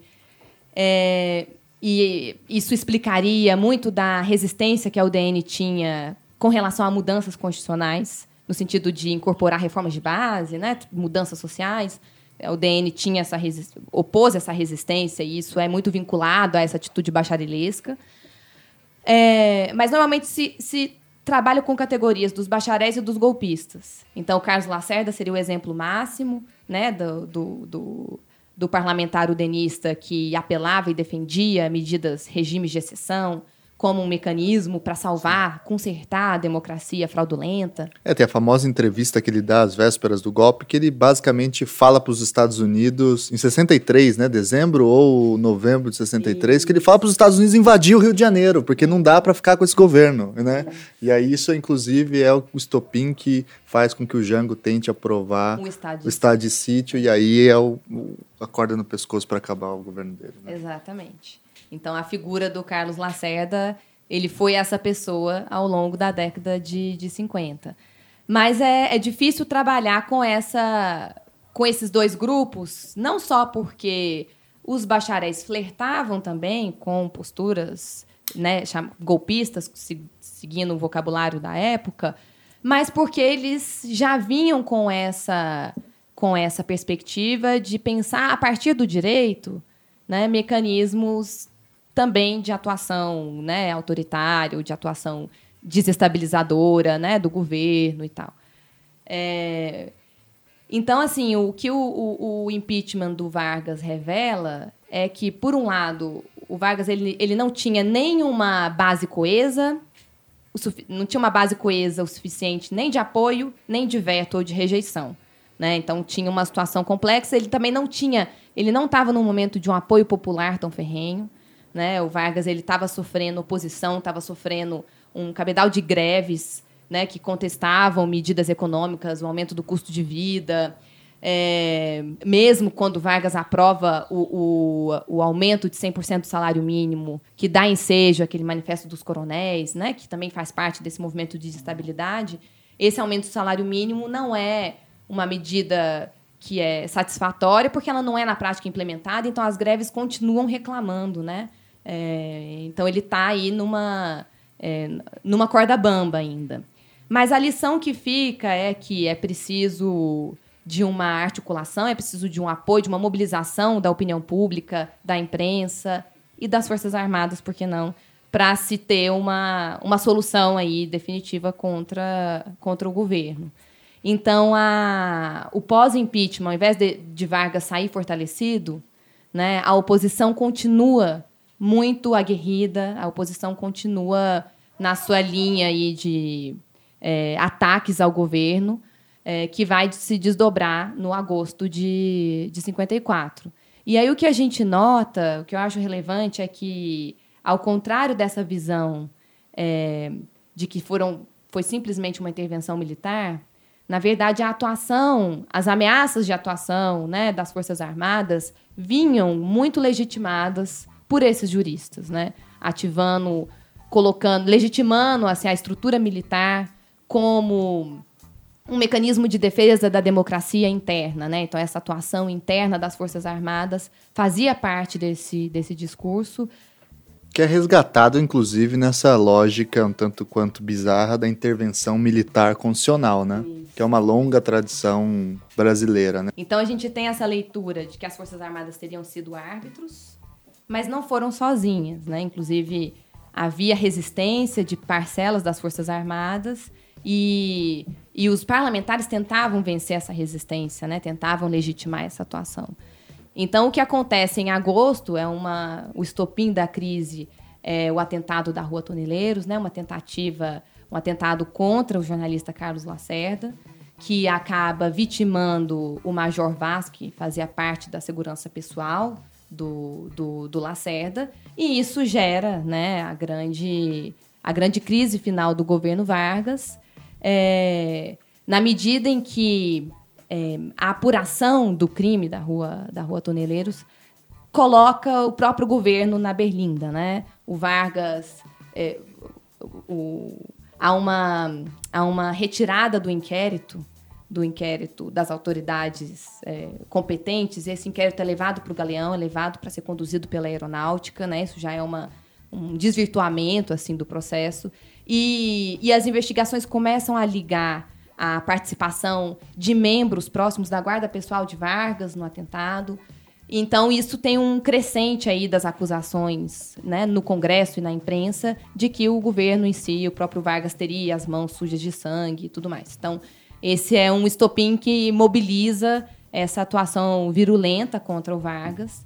E o Vargas, a todo momento, invoca a legalidade democrática né, em seu favor, o seu direito de exercer o mandato. Mas essa, essa situação ela é tensionada né, até, até chegar ao, ao suicídio no dia 24. Mas o que a gente vê, né, a gente fica pensando, se não fosse o suicídio de Vargas, o que, que teria acontecido? O debate parlamentar, né, e para isso também é um registro interessante que a, as fontes legislativas do período são muito ricas, e o debate parlamentar ele mostra como que se estava pensando em soluções jurídicas é, ou com vestes jurídicas, um verniz jurídico, para a retirada do Vargas do poder. Então, existe a campanha pela renúncia forçada, mas existe também uma defesa de aplicação de um impedimento contra Vargas, e pensando que o impedimento do presidente não teria que ser só criminal ou jurídico, mas que também poderia ser um impedimento de ordem moral. Então, a incompatibilidade moral de Vargas com a presidência legitimaria a sua retirada.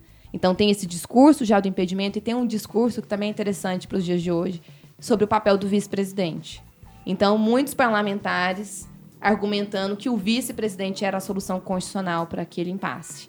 Porque o vice também foi, Café Filho, né? Então, o vice do Vargas também foi legitimamente eleito e que no momento de descompasso, de atrito entre é, entre os poderes, o, o, vice seria uma saída.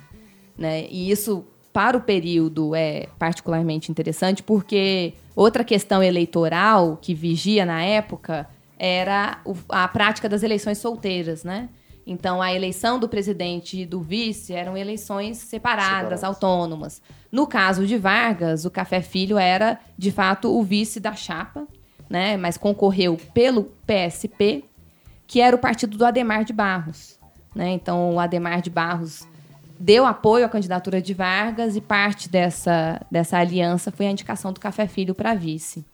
Então, a gente tem essa, essa discussão, é, essa atuação dos parlamentares, dos bacharéis e essas possibilidades jurídicas aí de desfecho que não são estritamente então militares, mas que acabam sendo aí é, né, é, como se diz, acabam sendo atropeladas, enfim, pela, pela, pelo suicídio como desfecho, né? E aí a gente tem a ascensão do Café Filho, e aí vai ter um outro problema, né? Que aí depois a gente vai ter também uh, a primeira experiência de impeachment que deu certo uh, de um presidente da República na história do Brasil, que não é o Collor, né? Mas é o, o, o Café Filho e também depois aí o, o Carlos Luz, que era presidente interino. Conta um pouquinho a história disso pra gente. Exatamente. Bom, a... quando o Café Filho assume, então, a presidência, ele... o contexto já é um contexto polarizado, um contexto de tensões, e que vão girar muito em torno das eleições, primeiro as eleições legislativas de 54 e depois a sucessão presidencial de 55. Né? Então, particularmente, o processo eleitoral ele foi recheado né, por diversas é, tentativas de mudar, de alterar as regras do jogo, né, de tentativas de emplacar um candidato de união nacional, depois de aplicar, de alterar a Constituição para impor a regra da maioria absoluta. Né? Isso é uma coisa relevante porque a própria eleição do Vargas foi contestada porque ele não tinha maioria absoluta do eleitorado. E essa contestação vai ser reatualizada em 55 pelos udenistas. Né? Curiosamente, quando o Jânio Quadros é eleito em 60, eles não apresentam esse questionamento. Mas para Vargas em 50 e para o JK em 55, a questão da maioria absoluta é suscitada né, como uma questão de nulidade da eleição, né? uma exigência de que o presidente teria que ter maioria absoluta para né, ser legitimamente eleito. Então, além dessas tentativas de mudar é, o processo eleitoral, e na medida em que elas vão fracassando, a gente tem também um debate de adoção do parlamentarismo né, nesse período. E aqui é interessante porque o presidencialismo ele é julgado como fator de crise. Né? Então, como que esses udenistas vão interpretar? Eles vão dizer, olha, o presidencialismo no Brasil ele funciona a partir de um equilíbrio entre executivo e forças armadas. E e isso é um motor de crise, né? Isso é um fator é, de conflitos e tal. E isso é interessante porque era uma forma que esses udenistas tinham de se retirar, de retirar a responsabilidade do Congresso né, e deles próprios no desfecho dessas crises.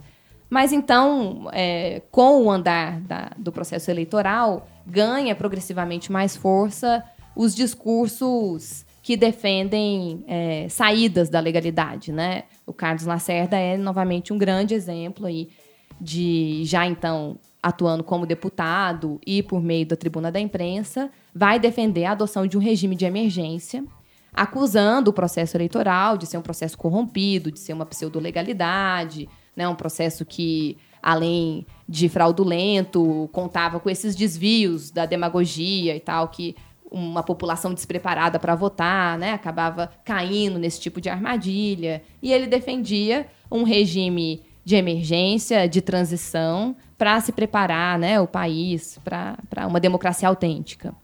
É... Que teria ele como presidente, provavelmente, é, né? É, uma, a princípio, né, com uma atuação das Forças Armadas ali, mas ele, desde, desde então, já com pretensões, ambições políticas muito claras, né? É, mas então isso. A gente tem alguns eventos que vão potencializar essa, essas, essas tensões, né? discursos de representantes militares que vão endossar essa deslegitimação do processo eleitoral, essa possível intervenção salvadora das Forças Armadas. Então, tudo isso cria né, um clima de apreensão. E a gente tem uma eleição em que há quatro candidatos e o resultado eleitoral, né, o JK, a chapa do Juscelino Kubitschek e do João Goulart, tem uma vitória com praticamente um terço dos votos. Né? JK, acho que são não, 37%, 36% dos votos. E isso gera né, uma, uma, um, um discurso de impedir a posse desses candidatos eleitos, tanto por essa via do... Só, só, lembrando, nosso ouvinte, que não tinha segundo turno naquela época, Exatamente. né? É importante. Era o primeiro turno, o que tivesse mais voto levava. Exatamente. E a Constituição se referia a uma eleição por maioria, então, implícito na Constituição era o requisito de que a maioria era relativa, inclusive porque no regime pluripartidário é, era praticamente impraticável exigir a maioria absoluta, a não ser que tivesse um outro mecanismo, como a, o segundo turno, né? Só que o problema é que a tentativa dos parlamentares de solucionar a questão da maioria absoluta era de mandar para o Congresso a definição de segundo turno. Então, era de adotar um modelo que vigia na Constituição de 1891, ou seja, né, de adotar um segundo turno de uma eleição indireta, mas ainda piorada, porque nesse caso não estaria restrito aos candidatos mais bem votados. O Congresso poderia escolher é, livremente. Brincadeira, não? Braço para os Estados Unidos que faz algo semelhante. Então, assim, como essas, né, essas tentativas não deram certo, há esse questionamento do resultado das eleições, tanto por esse discurso que quer uma quebra, né, uma ruptura ali, um regime de emergência, como pelo discurso mais legalista aí dos, dos bacharéis que vão apelar para a justiça eleitoral, para dizer que não tinha maioria absoluta, para dizer que o voto que os comunistas deram para o JK seria um voto nulo e que o processo eleitoral tinha fraudes. Então, né, esses argumentos também foram levados para a justiça eleitoral.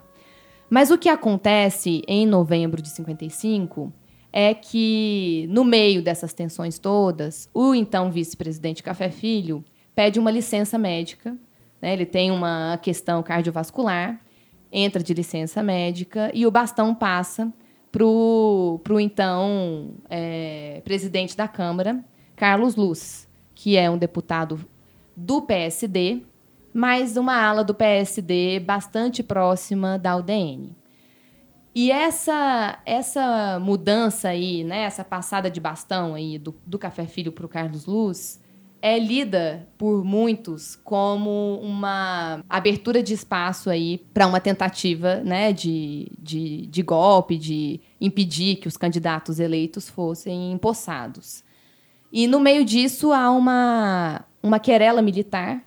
No início de novembro, o general Mamed ele faz um discurso no, no enterro de um outro de um outro general, Canrobert, em que ele fala sobre a, a ele repete essa mesma ideia de que o Brasil vige uma pseudo-legalidade e que é uma, necessária uma intervenção saneadora do processo político. E diante disso, o ministro da Guerra, né, o general Teixeira Lott, que também é uma figura muito relevante nesse, nesse período, é, o, o, o Lott era um cara que era atrelado a uma corrente mais legalista dentro das Forças Armadas. Né? Lembrando que as Forças Armadas, no período, viviam uma, polariza uma polarização e disputas políticas internas muito acirradas. Né? O clube militar era um palco dessas disputas ao longo de toda a década de 50. Tinha o chamado movimento militar constitucionalista, que era uma e tinha né, o nacionalismo era muito forte entre o Vargas tinha uma base militar forte uhum. mas tinham esses militares que atuavam ali né, na defesa da da, da do, do, processo político, na defesa da lisura ali, do respeito aos resultados das eleições. Mas então o que, que acontece? Havia essa dificuldade de é, dosar até onde que militares poderiam se ingerir em questões políticas, poderiam se manifestar sobre questões políticas. E o Lote adota, embora o próprio Lote atuasse, intervisse, pressionasse politicamente, ele adotava esse discurso de legalidade, de legalismo, é, dizendo que as Forças Armadas não deveriam se imiscuir né, nessas questões políticas. E aí, quando tem esse discurso do general Jurandir Mamed, o, o, o Lote tenta é, aplicar uma punição né, ao, ao general. E só que o general estava lotado na, na, na, Escola Superior de Guerra, então não estava sob a jurisdição do ministro da Guerra. E o Lote vai levar essa questão, então, para o presidente em exercício, Carlos Luz. E aí, essa reunião do Lote com o Carlos Luz, no dia 10 de novembro, ela é o estopim né, dessa crise, porque nessa reunião o Carlos Luz decide não aplicar né, uma punição a uma média, né, simplificando aí, ele decide não aplicar. E aí há uma, há uma querela se o lote se pediu exoneração, se ele foi demitido, mas o fato é que já havia um substituto para o ministro, para o Ministério da Guerra, é, e o lote é então retirado do Ministério da Guerra. E aí isso enseja uma reação, né? O lote acaba liderando uma reação é, é, insuflado por outros, outros membros do, do Exército, ele reage a isso como a, a, a demissão do lote é vista como a atacada final para abrir espaço para essa solução de intervir no processo eleitoral. Então, como uma reação, o, o, há um movimento militar liderado pelo Lote que cerca o Palácio do Catete e com isso, Carlos Luz, então, na presidência, sai fugido, vai para um cruzador de guerra, o Tamandaré. Então há uma, né, uma, uma atuação de fato que retira o presidente em exercício. E logo na sequência, no dia seguinte, o Congresso vota uma declaração de impedimento do Carlos Luz. Então, aqui, rigorosamente, não houve um processo de impeachment, mas eles extraem essa figura do impedimento como sendo uma, uma, um gênero do impeachment, né? uma previsão mais ampla do que o impeachment, entendendo que a possibilidade de afastar um chefe do executivo não se limitava ao impeachment, mas poderia ser causada né, por hipóteses mais amplas. No caso de Carlos Luz, especificamente, a justificativa era uma justificativa de ordem material e fática. Era o seguinte: olha, o Carlos Luz não está fisicamente, ele, ele está impedido de retornar à sua função, ao posto de presidente, e esse impedimento fático é, né, leva à necessidade de ativar a ordem sucessória e colocar aí o próximo da fila. Então, nisso, o Nereu Ramos, que era vice-presidente do Senado, assume. Então, isso é no dia, é no dia 11 de novembro. E essa solução é uma solução que é também ambígua. Né? O Congresso poderia ter cassado o mandato, cassado a, a, a, o mandato do Carlos Luz como presidente da Câmara, por exemplo. Mas há também uma tentativa assim, de conciliar. Né? Não, não vamos tomar essa medida, vamos por aqui, né? como uma. E isso permite que o próprio Carlos Luz, que no primeiro momento resiste a essa né, essa nova a, a, a posse né, do, do Nereu Ramos, depois acaba é, aceitando a situação posta, Mas o próprio Carlos Luz, no dia 14 de novembro, faz um discurso na Câmara dos Deputados em que ele vai se colocar como vítima de um golpe, vai se colocar como a, o representante da Constituição ali, né? Então, vale ressaltar que esse discurso ele foi republicado em 2015 né, pelo, pelo filho do Carlos Luiz. Ele republicou em forma de livro e o título é Em Defesa da Constituição, salvo engano. Né? Mas o, o que acontece na sequência é que o Café Filho é, tenta retornar ao exercício da a, a presidência, né, recuperado, enfim, da, do acidente cardiovascular. Café Filho manda uma declaração, então, de que reassumiria a presidência. E aí o Congresso vota novamente, na verdade, estende o impedimento do Carlos Luz para o Café Filho e aí, já com uma argumentação né, que lança mão mais dessa ideia de incompatibilidade moral, política, né, de que esses eles representavam uma ameaça, né, uma ameaça para as instituições, para o funcionamento do regime democrático, porque havia uma tentativa de golpe em curso. Então tem, né, há essa essa declaração, mas que busca se legitimar a partir de uma distinção com o impeachment, né? Então trabalha essa categoria também dentro dessa justificativa jurídica. Até e... porque acho que a lei, no, a lei 1079 ela não foi utilizada, né? Não foi utilizada. Até porque é isso, né? Também, ao mesmo tempo que o direito prevê esses mecanismos, ele impõe condições processuais, procedimentais, direito de defesa, que nessas, nessas circunstâncias não, não tinham é, como. O tempo do direito aí era, era muito longo para o tempo da política, que era um tempo que exigia uma decisão naquela mesma momento. Exatamente. Então é uma pressão do tempo que né, colocou uma, uma solução aí ad hoc, uma solução improvisada, mas que não deixava de ativar né, a Constituição e o direito como uma, uma, uma via de legitimação. É, depois, então, o, o, Carlos Luz também é impedido de retornar. O caso é judicializado, Carlos Luz entra com duas ações constitucionais no Supremo Tribunal Federal.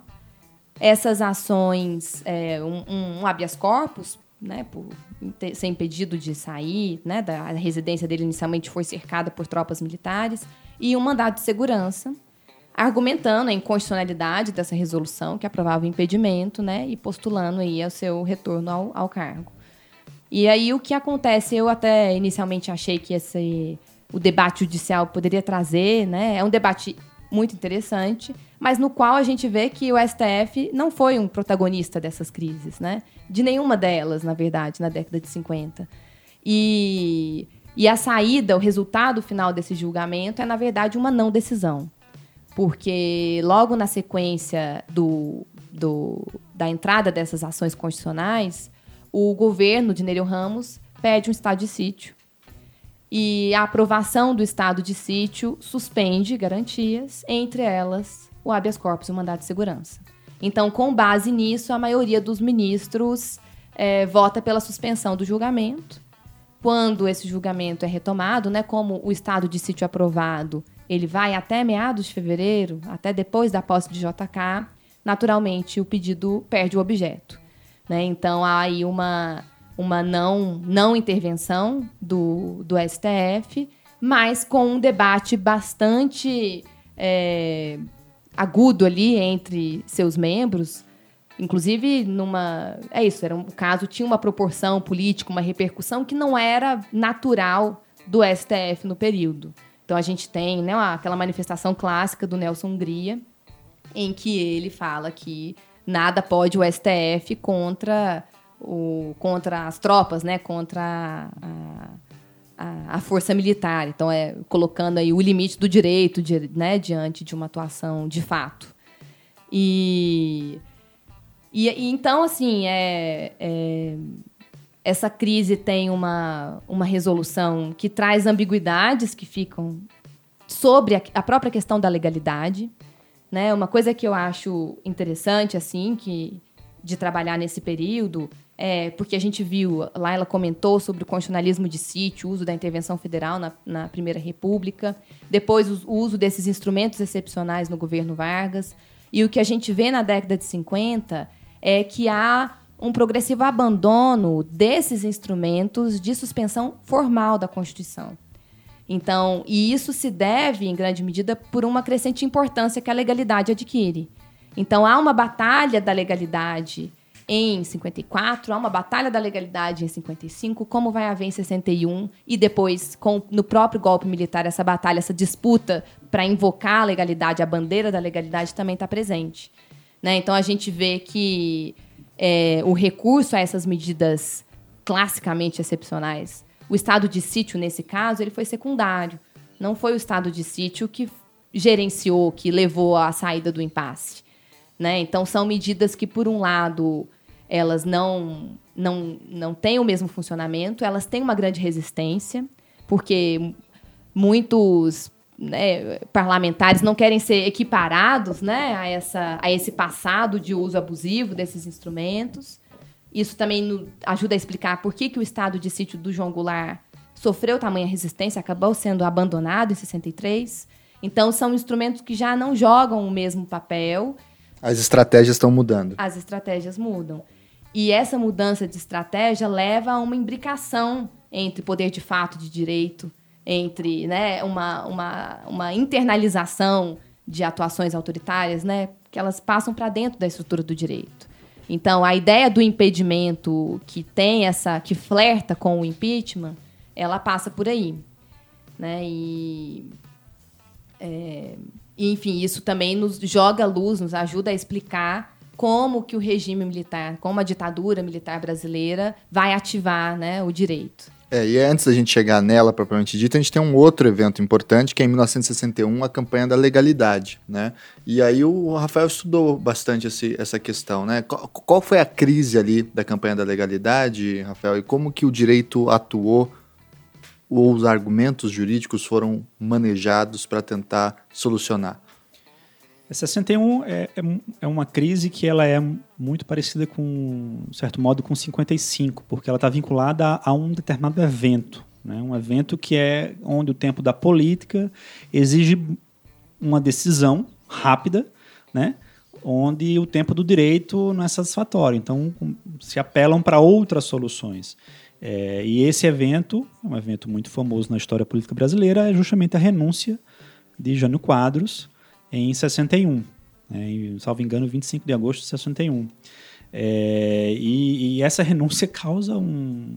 tem um impacto muito forte, porque o vice de Jânio Quadros era justamente o João Goulart, por conta dessa possibilidade que havia constitucional de, de, de, dessa candidatura separada. Né? João Goulart não era da chapa do, do Jânio na, nas eleições, era da chapa justamente do general Lott, que foi esse protagonista de 55. É, e que no momento da, da renúncia, e não se sabe até hoje, é uma renúncia um pouco misteriosa, não se sabe qual, qual é, quais eram as, as razões de Jânio Quadros né, em adotar essa, após seis meses de governo só. Forças é, ocultas. Forças ocultas, né? Até hoje não se sabe bem é, a motivação. O fato é que houve essa renúncia e, no momento da renúncia, Jango estava em missão oficial na China comunista. Né? Então, Jânio, que, Jânio não, Jango, que já era encarado por grande parte da, dos militares como alguém com vinculações à esquerda, com vinculações aos comunistas. Teve um episódio muito tenso quando ele era o ministro do Trabalho de Vargas, em 54, salvo engano, né, quando os militares pressionam, depois de um aumento aí de 100% né, do, salário, do salário mínimo, é, pressionam para a exoneração dele, ele é exonerado por Vargas, mas que a partir desse momento sempre tem uma certa desconfiança ou uma certa caracterização do João Goulart como alguém da esquerda, como alguém com, com vinculações é, com os comunistas. Então, quando há essa, essa renúncia, de imediato há uma. essa renúncia ela, ela é feita numa sexta-feira, né? ou seja, isso tem um final de semana muito tenso pra, de, de debates aí nos bastidores. E os ministros militares, que na época é o ministro da guerra era um, um general chamado Odílio Denis, que é, assim como Lott, o principal protagonista de 55, porque ele estava do lado de Lott, né? é um militar que teve um papel fundamental no episódio do, do suicídio de, de, Vargas, porque ele que tá, ele é o comandante do, do da, do Exército no Rio de Janeiro, então ele coloca as tropas para controlar né, o, os protestos, tudo. É, então, mas ele, a, a, partir da década de 50, ele tem um progressivo afastamento dessa ala nacionalista e tem um, uma aproximação com a, os setores do, do, das Forças Armadas que são mais, a, mais ligadas ao UDN, né? Então, ele era o ministro do, do, Exército, na, é, da ministra da Guerra, né, que se chamava à época. É, o da Marinha, o Silvio Heck, e o da Aeronáutica, um militar chamado Grungross. Então, esses três militares, eles é, elaboram uma, uma mensagem, uma declaração, e que o presidente interino, né, que toma que toma posse é o presidente da Câmara à época, que é o Ranieri Mazzilli, que vai também ter um papel fundamental no contexto de 64, porque também ele toma posse como um presidente interino, né, naquele contexto ali da, do golpe. É, então, os militares elaboram uma mensagem que o, que o Ranieri Mazzilli envia para o Congresso. Né? E essa mensagem ela diz da incompatibilidade ou do, um certo impedimento, justamente nesse, nessa, nesse contexto que a Cláudia explicou, dessa figura-chave que é o impedimento, que na verdade não é propriamente o impeachment tal como a gente conhece, pelo menos do ponto de vista jurídico, mas é o impedimento que está previsto lá na Constituição, está previsto hoje, para aqueles casos que o presidente de vacância, ou está né, em viagem, ou está tá doente, alguma coisa desse tipo. Então, o Ranieri Mazzilli toma posse como presidente interino, envia essa mensagem para o Congresso e a primeira intenção dos militares era proporcionar uma declaração ao estilo de 55, ou seja, que o Congresso tomasse é, as rédeas da situação e declarasse o impedimento, por questões morais, por incompatibilidade com a segurança nacional, do vice-presidente João Goulart. Só que a, havia uma polarização muito grande nesse contexto, grande parte desses políticos e se a gente olha para os jornais, por exemplo, os jornais tomam, fazem entrevista com uma série de personalidades, de juristas a políticos sobre essa situação. Então, pelo menos na minha pesquisa, o que eu pude observar é que grande parte dessa, dessa elite jurídica e política não apoia esse impedimento né, e de, defende a legalidade, ou seja, defende a posse e o cumprimento literal do que está previsto lá na Constituição, que é justamente a observância da linha sucessória. Então, é, os militares, por sua vez, quem era o, o governador do, do Rio na época? Era o Carlos Lacerda. Então o Rio é completamente tomado pelas tropas do exército, né? E, e passa a haver uma varredura nos aviões, é, na, na, na é, a, a, procura de João Goulart, porque a intenção era prender João Goulart assim que ele chegasse no Brasil. E ele, o João Goulart é avisado, ele não está só, ele está com comitiva né, de, de, de políticos, é, e fica, espera mais ou menos 30 dias, salvo engano, até que a situação seja resolvida. Ao final, a situação é resolvida pela adoção do parlamentarismo com o apoio do próprio Jango. Isso que gera uma certa cisão, uma certa rixa entre o, o Brizola, que vai ser o protagonista dessa campanha da legalidade a favor da posse de Jango, e o Jango, né? porque o Brizola não queria de, de, modo algum ceder a essa implantação do parlamentarismo. Então essa mensagem, quando ela é enviada, é, a renúncia acontece na sexta, na terça, salvo engano, é enviada essa, essa mensagem. Mas o que é que faz o Congresso? O Congresso ele, ele não apoia essa opção pelo impedimento e o Auro de Moura Andrade, que era o presidente do Senado, é, presidente do Congresso, constitui uma comissão mista de senadores e deputados para analisar essa mensagem. Há um debate muito grande sobre o que, é que essa mensagem significava, né? existe uma crítica muito forte por parte da oposição, mas constitui-se essa comissão e essa comissão, é, ao invés de analisar a mensagem, opta por é, propor a adoção do parlamentarismo, do parlamentarismo. Isso costurado nos bastidores, principalmente pela figura do Afonso Arinos. E essa proposta é muito interessante porque, assim como é feito com a proposta do parlamentarismo, é enviado também uma proposta de uma anistia política para esses militares, para os ministros, né, que, que, bloquearam a posse de Jango por conta da violação à Lei de Segurança Nacional e à Lei do impeachment, 1079, pela prática de um crime de responsabilidade. E o curioso é que a, o político, o parlamentar que fez a representação criminal, que é o Adalto Lúcio Cardoso da UDN, é o mesmo que faz a representação criminal em 55 também contra o Lotte e contra o Odílio Denis. Né? No caso de 55, o Supremo chega a julgar essas representações, arquiva essas representações, mas em 61, pelo que eu pude verificar. Isso não, não chega a, a, constituir um processo específico no Supremo, não sei qual foi a, a sorte dessa representação. É, então já havia um debate sobre a responsabilização criminal desses ministros pelo fato de terem bloqueado a posse, ou seja, observado o que, o que a Constituição de 46 previa. É, então, essa solução do Congresso é, acaba que os militares de início são contrários à solução parlamentarista, mas ao final, principalmente pela ocorrência da campanha da legalidade. O que foi a campanha da legalidade? É, Brizola, que era o governador do Rio Grande do Sul, assim que sabe dessa, desse bloqueio, dessa, dessa mensagem que é enviada ao Congresso, é, ocupa uma rádio lá em Porto Alegre né, e começa a transmitir e fazer manifestos a favor da legalidade. E isso cria uma, uma certa atmosfera que leva a, a um general que era o comandante do, do primeiro exército lá daquela região, né, do terceiro primeiro terceiro. exército, é, apoiar o Brizola. Então isso cria uma cisão interna nos militares que por conta dessa desse contexto, inclusive os ministros militares, o Odílio Denis ordena que o, esse general comandante do Terceiro Exército bombardeie o, o palácio do Piratini, né? Piratini. Piratini. Lá no, no, no, Porto Alegre, ele se, re, se recusa a fazer isso, mas há uma quase uma, um início de uma guerra ali.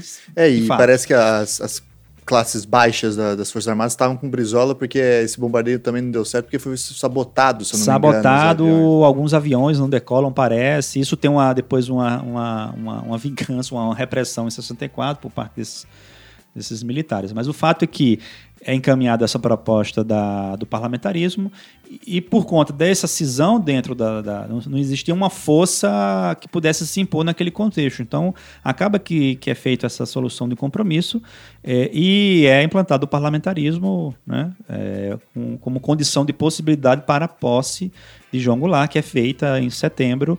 É, e o interessante aqui são duas coisas. Primeiro, a questão da vinculação de uma dessa proposta do parlamentarismo com a proposta da anistia, que de fato é aprovada também, uma anistia no final de 61, uma anistia que de início é própria para os, os ministros militares, mas adquire uma nota de ambiguidade no momento que ela é ampliada de tal maneira que ela retroage a 34.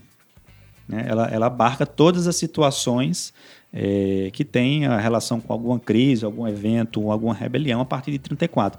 E com isso abrangem também esses militares de 35 que foram expulsos após a intentona. Então isso gera é, essa anistia ela não tem só uma, um olhar para o passado retrospectivo, mas ela abre uma dimensão para o futuro, porque assim como a anistia de 45 e a anistia de 79, ela prevê um, um mecanismo chamado direito de reversão, ou seja, a possibilidade desses militares é, serem reincorporados às Forças Armadas. Né? E com isso abre a necessidade de uma comissão específica para analisar esses pedidos. Isso ocorre em 45, 61 e também 79. Mas isso gera uma, um debate posterior e gera também a adoção de uma série de instrumentos jurídicos que sirvam como forma de bloqueio ao reingresso desses militares que foram expulsos por motivação política. Então, isso, isso acontece muito nesse contexto de 61. É, e outra coisa é a própria, própria debate sobre até que ponto houve aí uma vitória da campanha da legalidade. Existe uma posição tradicional da Argelina de Figueiredo, que é um livro muito importante sobre, sobre esse contexto, que ela fala que o parlamentarismo foi uma espécie de, de, de vitória, foi uma solução de compromisso, vitória da campanha da legalidade. Mas existem outros historiadores que fazem uma crítica muito forte, e eu até é, concordo com essa crítica que falar que foi uma solução da legalidade torna um pouco ambíguo essa distinção entre regra e exceção, entre instrumentos jurídicos que estão previstos na Constituição e instrumentos jurídicos que, que são adotados ad hoc. Né, é, para solucionar uma crise política. Então, é, implantar um parlamentarismo durante um mandato, né, durante um mandato, de certo modo, é uma quebra institucional da Constituição, porque no fundo você não está é, preservando a vontade que foi expressada durante as eleições. Né? É, tanto que é que o plebiscito depois presidencialista vai dar 80 e tantos por cento para o Jango, né? uma Ju, coisa assim. Justamente. Né? Então, a, a par dessa da implantação do parlamentarismo, a anistia também ela tem uma ambiguidade muito grande, apagando a distinção entre golpistas e legalistas, em quem tentou, em que, daqueles que tentaram de algum modo é, descumprir a Constituição, ao impedir a posse de, de João Goulart, e aqueles que de certo modo tentaram resistir a essa quebra institucional. Né? Então, a anistia também ela traz uma certa ambiguidade para esse discurso, para a gente ter uma compreensão mais clara dessa, dessa separação. Mas o fato é que é implantado o parlamentarismo, que é valeria a pena um estudo mais aprofundado, que até hoje eu acho que não existe uma pesquisa que analise que tipo de parlamentarismo era aquele que estava sendo implantado. Eu sei que o Tancredo Neves era o primeiro-ministro. É, foram vários, né? Foram três, né? É. Foi o Hermes Lima, foi Hermes Lima. o Brochado da Rocha. Dantas, eu acho, também. Não Santiago foi? Dantas tentou, tentou ser, né? mas foi vetado. É. Isso, de certa forma, possibilitou o retorno do PSD ao poder, né? Porque o, o Jânio Quadros era basicamente o DN ali, é. né? Então serviu até como pano de fundo dessa solução de compromisso. Mas, é, como você falou, isso é revogado por meio de plebiscito em 63, né? e aí já é um outro contexto político mais, mais radical, mais complicado, que vai explicar também a questão do golpe de 64. E aí a gente já conhece mais ou menos o resultado dessa história aí de, de 63, já tem alguns programas, inclusive, sobre esse tema, né? Na verdade, tem uns quatro programas sobre a ditadura militar ou as relações de ditadura militar, deem uma olhada depois lá no nosso site. E aí eu quero, já que a gente já está com duas horas e pouco de gravação, é entender uma coisa. É, Quais são, afinal, depois as inovações ou as novas maneiras de solução jurídica de crises que a gente consegue ver hoje ou não tão hoje, 2019, mas nos últimos anos, nas últimas décadas, e que formações apareceram. A gente sabe a volta do impeachment, no caso do Collor da Dilma, a gente sabe é, novamente esse retorno do parlamentarismo, da ideia do Raul Pila lá de trás dessa discussão. A intervenção federal no Rio de Janeiro parece que é um, uma volta aí de uma discussão é, mais ou menos nesse sentido, e, sobretudo, a figura do Supremo Tribunal Federal é, sobre essa discussão, o papel do Supremo agora como um ator político cada vez mais presente, não mais como um ator secundário como era nas outras crises. Então vamos dar uma pincelada final, uma rodada final, para vocês falarem um pouquinho sobre as crises mais recentes e como vocês veem a, o novo modelo de solução jurídica dessas crises. Então, Tiago, no pós-88, vamos dizer assim, eu destacaria primeiro um, um, pouco desse. A gente vê o presidencialismo de coalizão que a Cláudia mencionou. A gente pode ter essa leitura, acho que os cientistas políticos têm essa leitura desse período, inclusive destacam um momento atual como uma possível crise também dessa, dessa, desse tipo de articulação político-jurídica. É, eu vejo também que o controle de constitucionalidade ele pode ser lido também como um dos instrumentos da Constituição para enfrentar, enfrentar crises políticas, entre uma articulação uh, entre política e direito. E é claro que a gente vê, é, desde a Primeira República, é, a gente tinha a presença de controle de constitucionalidade né, na, na, na Constituição de 1891, mas com o controle de constitucionalidade concentrado, né? E no pós-88, com esse protagonismo do STF cada vez maior é, nesse tipo de controle, né? Nas ações constitucionais, a, a, gente sabe que a Constituição de 88 é, abriu um espaço enorme para esse tipo de atuação do tribunal. Então, é possível verificar que no pós-88, o controle de constitucionalidade assume um papel muito mais importante de lidar com crises políticas, enfrentar crises políticas do que antes. Então, o judiciário passa a ser um ator-chave nesse, nesse período e, como a gente brincava até aqui antes, não necessariamente para solucionar crises e, às vezes, gerando, umas, é. gerando mais crise do que solucionando, né? Então, é impossível você pegar esse período pós-88 e não é, e, e, sinto que de uma maneira bastante, cada vez mais intensa, verificar o papel do STF né, né, nesse tipo de crise. Porque a Constituição de 88 também, ela possibilitou isso.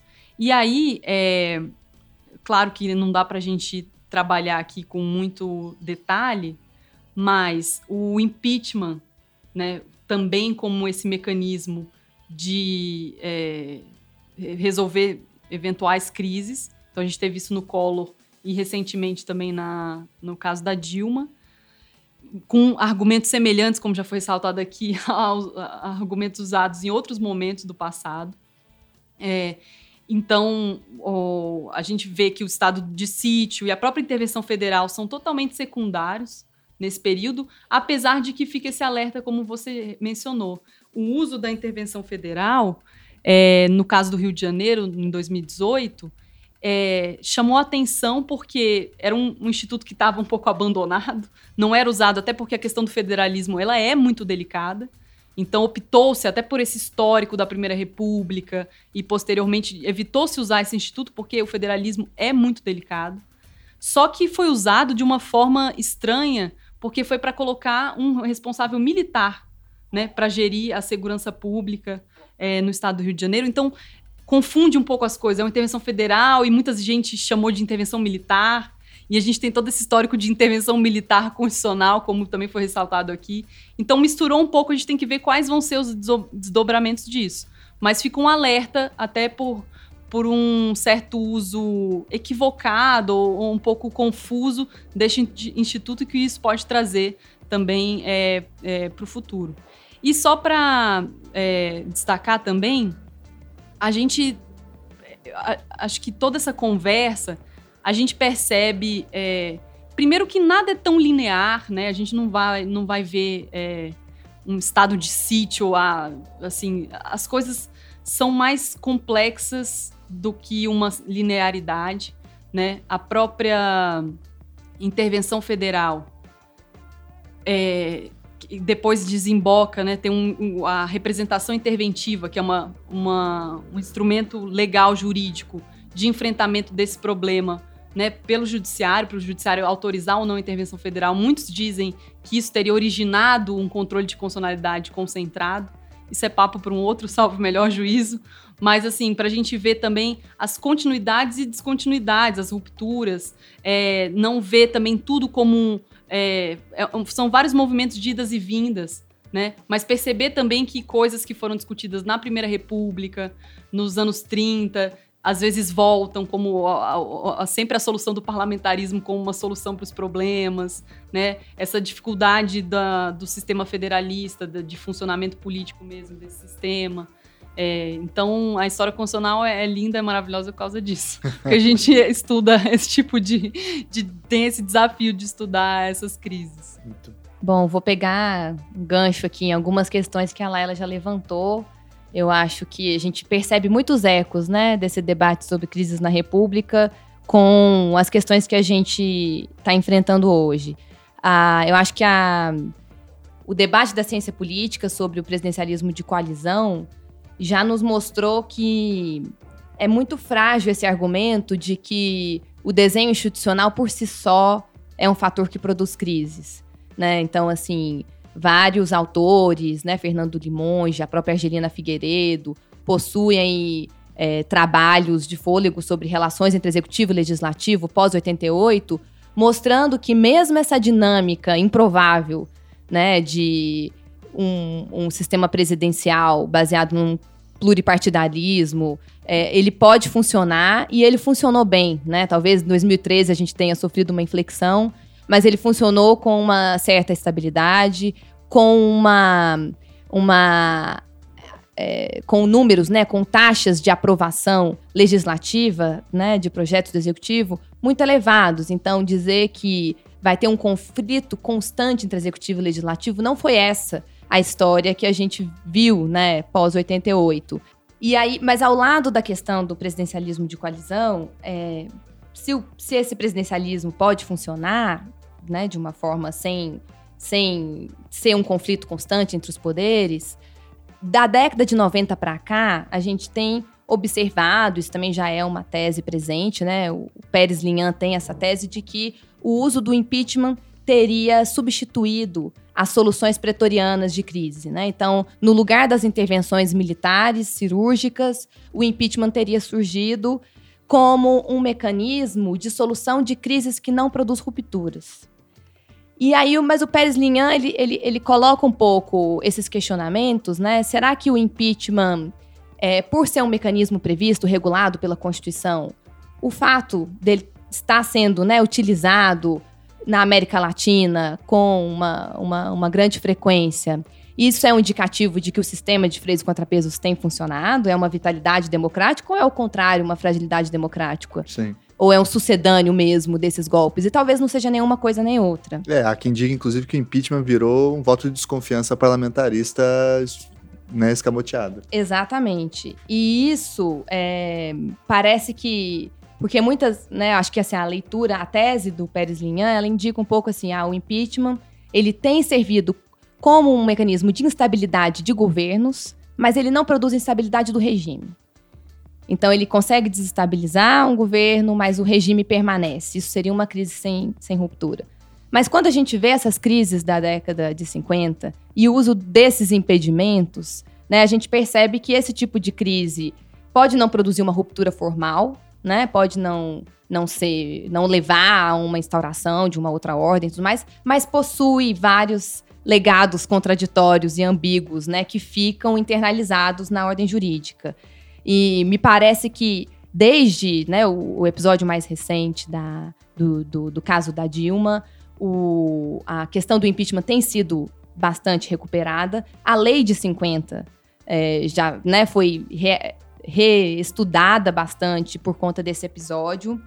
E uma coisa que é algo que é interessante é que o principal o principal manual do, do sobre o, o, impeachment até hoje é, foi escrito pelo Paulo Brossard, que é um notório parlamentarista, né? Não é fortuito o fato de que, né, dessa confluência acontecer e da interpretação que o Brossard faz do impeachment ser uma interpretação é, de, de entender o impeachment como um processo político que julga infrações políticas, que tem resultados políticos e que, portanto, o controle judicial dele é mínimo. Né? Essa postura que o Brossard tinha já na década de 40, 50, 60, é a postura que ele vai adotar quando ele julga o caso Collor, né? De ter esse espaço mínimo de intervenção do judiciário por entender que o impeachment dá uma margem de discricionariedade já né, bastante elevada para o Congresso. Hum, e isso, a própria concepção do impeachment, assim, o aproxima de uma de um voto de censura, né? Ainda que existam outras garantias processuais, procedimentais. É, essa margem ampla de discricionariedade, ela dá abertura né, para esses usos. E, e aí que a gente vê nesse nosso, nesse nosso passado recente, nesse nosso presente, como que isso se compõe com esses outros fatores, né? Cenários de crise econômica, protestos populares, que vão se somar para gerar né, esse, esse caldeirão. É, então, pra, eu acho que é interessante, de novo, a história constitucional nos ajuda a entender melhor, porque muitas vezes você pode entender assim, ah, o impeachment, rigorosamente, ele não foi aplicado na década de 50, com exceção de alguns, de dois casos estaduais, um deles, o do Muniz Falcão, que foi marcado por um tiroteio e morte lá no estado de Alagoas, também é um papo, é, é outra conversa, mas o fato de o impeachment não ter sido rigorosamente aplicado nesses eventos não quer dizer que ele não teve uma relevância e que aquela discussão não possa nos dizer né, algo sobre o funcionamento desse instituto.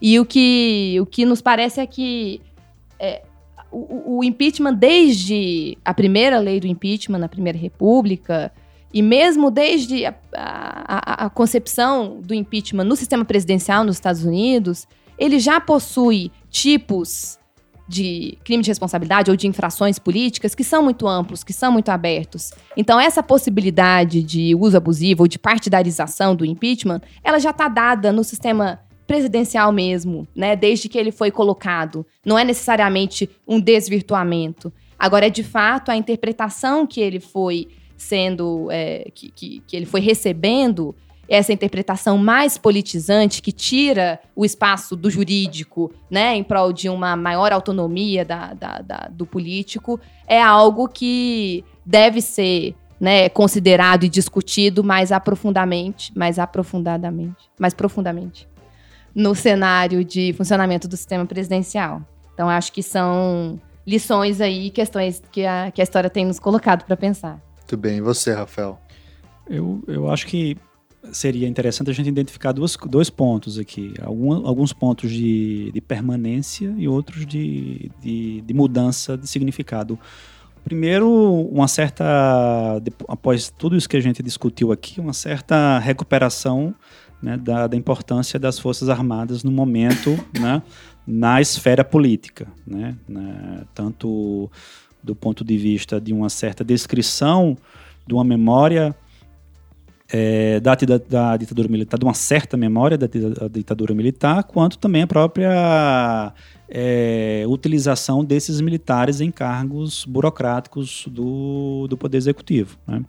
E a outra, o outro ponto com relação ao Supremo. Se a gente olha para o Supremo, por exemplo, e relaciona com essa temática da crise na história constitucional brasileira, a gente vai ver que o Supremo, como a Cláudia falou, não foi um grande protagonista nessas crises. Muito mais, não porque não tivesse uma certa importância, mas por uma estratégia de atuação própria desse tribunal né, que vira e mexe essa estratégia ela é ativada, de não decisão ou de alongamento da, do tempo da decisão. Né? Então, se a gente olha, por exemplo, para a crise de 61, é, vários habeas corpus foram impetrados no Supremo a favor de João Goulart, vários.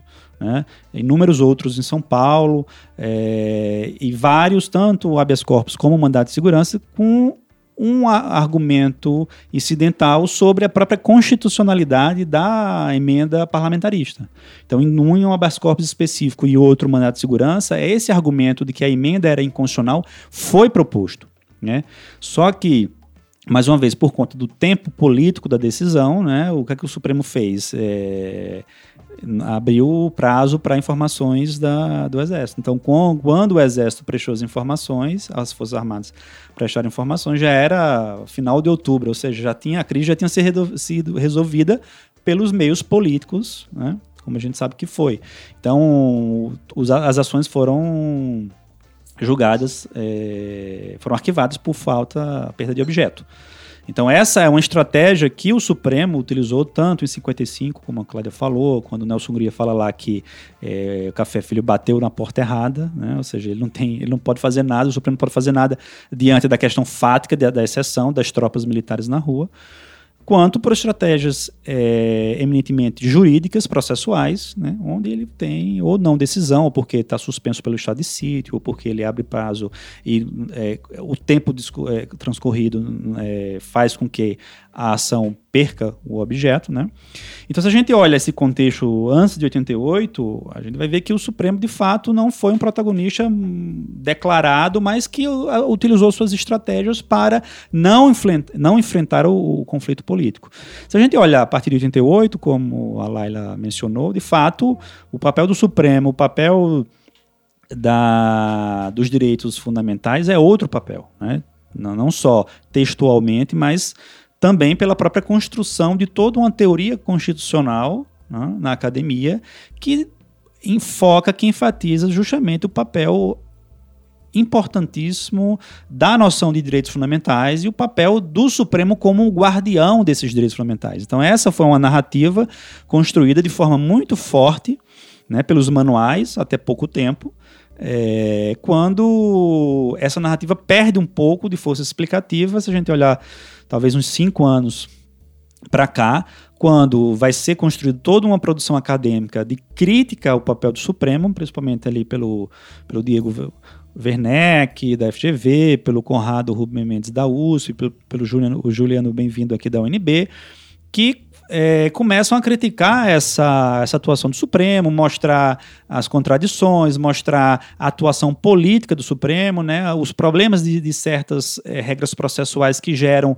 menos transparência, que, que fomentam mais, é, mais debate político, mais crise política. Então, nesse sentido, eu acho que a literatura é, recente, tanto da ciência política quanto do próprio direito constitucional, tem enfatizado o Supremo como produtor de crises, né? não como o Supremo que resolve crises, mas o Supremo que, pela sua atuação é, nessa arena política, seja em várias questões, na construção de direitos é, de minorias, ou mesmo questões é, políticas ligadas à própria atuação do parlamento, ou mesmo questões criminais ligadas a essa atuação da Lava Jato recentemente, o, o Supremo tem sido alvo de, de muitas críticas, inclusive recentes, né? não só da literatura, mas a gente começa a notar que o Congresso é, começa a construir certas opções que na, na, minha visão são opções perigosas, né, de, de uma certa crítica que não é uma crítica democrática ao Supremo, mas sim uma crítica desconstrutiva do Supremo como instituição. E isso eu acho que é perigoso se a gente olha para a nossa história constitucional brasileira. E o último é, ponto. É a famosa crítica do Rogerinho do Ingá. Tem que acabar a justiça. Justamente. Do ponto de vista democrático, eu acho que essa crítica é uma crítica perigosa. Né? Perigosíssima. Né? Então, só para acabar aqui, eu acho que fazer essa relação também, inclusive, com o passado, e aí eu acho que a, o papel dos historiadores do direito, eu acho que é um papel muito importante em criticar o uso que o Supremo faz da história. Eu acho isso um, em variadas decisões. A gente pega decisão sobre greve do serviço público, questão dos indígenas e principalmente a questão da memória do regime militar. A gente viu que o Supremo, é, em várias ocasiões, tem um uso muito acrítico da história e utilizar a história simplesmente como uma figura retórica para justificar certas decisões.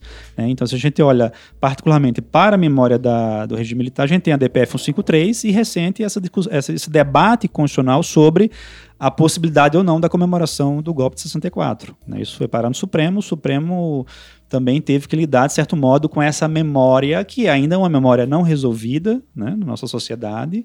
Há uma disputa muito grande por essa memória é, sobre a natureza do regime militar. Mas eu acho que o papel dos historiadores do direito, nesse momento, acho que é um papel que pode, de certo modo, lançar um olhar crítico sobre esse uso político e, de certa forma, esclarecer né, melhor qual era o contexto, qual foi o uso, quais as opções políticas e jurídicas que foram, que foram que estavam no horizonte, que foram adotadas e principalmente esse uso instrumental que é feito é, da Constituição. Né?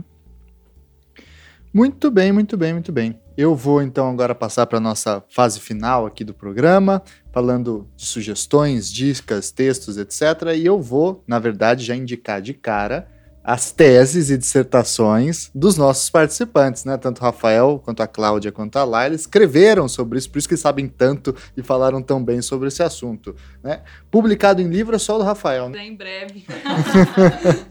então, publicado em livro tem a do Rafael, que é Repressão Política e Usos da Constituição no Governo Vargas, que fala muito sobre aquele discussão dos anos 30 que a gente teve no começo do programa. E aí as outras teses, a gente coloca o link aí do banco de teses ali na no nossa descrição, tanto a da Cláudia quanto a da Laila.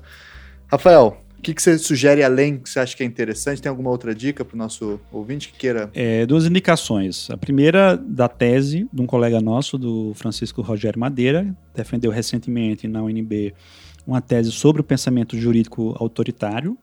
Então ele analisa é basicamente o pensamento jurídico autoritário, tendo como centro a figura do Carlos Medeiros Silva, que é um jurista, embora não tão famoso quanto o Francisco Campos, mas é um jurista que muito importante, porque é um jurista que tem uma participação muito intensa em vários momentos chave da nossa história política. Né? E era chefe de gabinete do Francisco Campos, né? Ele ajudou na, na escrita do ato institucional número 1, um, ele foi consultor-geral da República, ele, ele foi procurador... Ele a Constituição de 37 que foi feita pelo Campos. Ele Olha. foi procurador-geral da República e foi também ministro do Supremo Tribunal Federal e foi ministro da Justiça também no, durante o regime militar. Então, é uma figura-chave. Então, a tese do Rogério discute isso e discute com vínculos a partir do Oliveira Viana, Francisco Campos. A outra indicação seria o livro do professor Roberto Bueno, é, que é um professor da Federal de Uberlândia, salvo engano, que ele publicou um livro recente pela, pelo Senado, que é um livro sobre Francisco Campos e o pensamento conservador autoritário. É um livro excelente que vale Olha a indicação. Aí. Ótimas, ótimas indicações. Cláudia, o que, que você tem aí pra gente? Bom, acho que eu também vou ficar na, na prata da casa. é, acho que esse, eu acho que para a discussão da década de 50, esse texto sobre crise política e sistema de governo do professor Cristiano Paixão e do professor Leonardo Barbosa situam bem assim esse debate. E acho que até para entender esses retornos do parlamentarismo sempre e seus usos estratégicos né, na política brasileira, É, acho que sempre cai bem também para a gente fazer a crítica, a gente ter acesso ao, ao clássico, né? Então, o, o, texto, o livro que foi republicado pelo Senado do Raul Pila e do Afonso Arinos, que traz esse debate na década de 50 sobre parlamentarismo e presidencialismo, que na verdade são discursos e pareceres e votos que eles deram no âmbito dessas, dessas, desses debates né, de emendas constitucionais. Acho que é também um objeto interessante, né, para a gente conhecer o debate constitucional da época e uma fonte primária também, né, de, de, de discussão dessa, desse tema. Ótimo, ótimo. E você, mamãe Laila, que está com a querida Yara no colo, o que, que você sugere pra gente? Pois é, o ouvinte não vê, mas eu tô aqui ninando um bebê de três meses. e gravando, veja é. só. Múltiplas funções, né? É, ah, teria muita coisa, mas eu, eu vou indicar que foi um, é um artigo curto, mas muito bom, do professor Christian Lynch, que se chama O Caminho para Washington Passa por Buenos Aires, que ele fala sobre o estado de sítio na Primeira República, falando inclusive das influências da Constituição americana e principalmente da Constituição argentina no nosso modelo constitucional. E aí ele pontua vários desses mecanismos, fala um pouco quais eram as interpretações do estado de sítio da intervenção federal.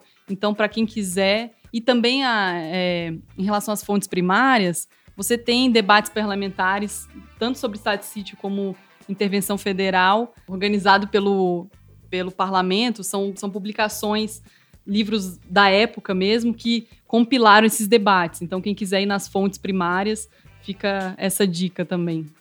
Muito bem, muito bem. Então, gostaria de agradecer essa imensa e interessantíssima aula que a Laila, Cláudio e o Rafael deram para gente. É, aqui em Brasília, veja só. Muito obrigado por receber também nos estúdios Salvo Melhor Juízo aqui de Brasília, que é vulgo a sala da casa da Laila. É... e aí queria então pedir para é, darmos nosso tchau para o nosso ouvinte no 3. 1, 2, 3 e. Tchau, tchau, tchau!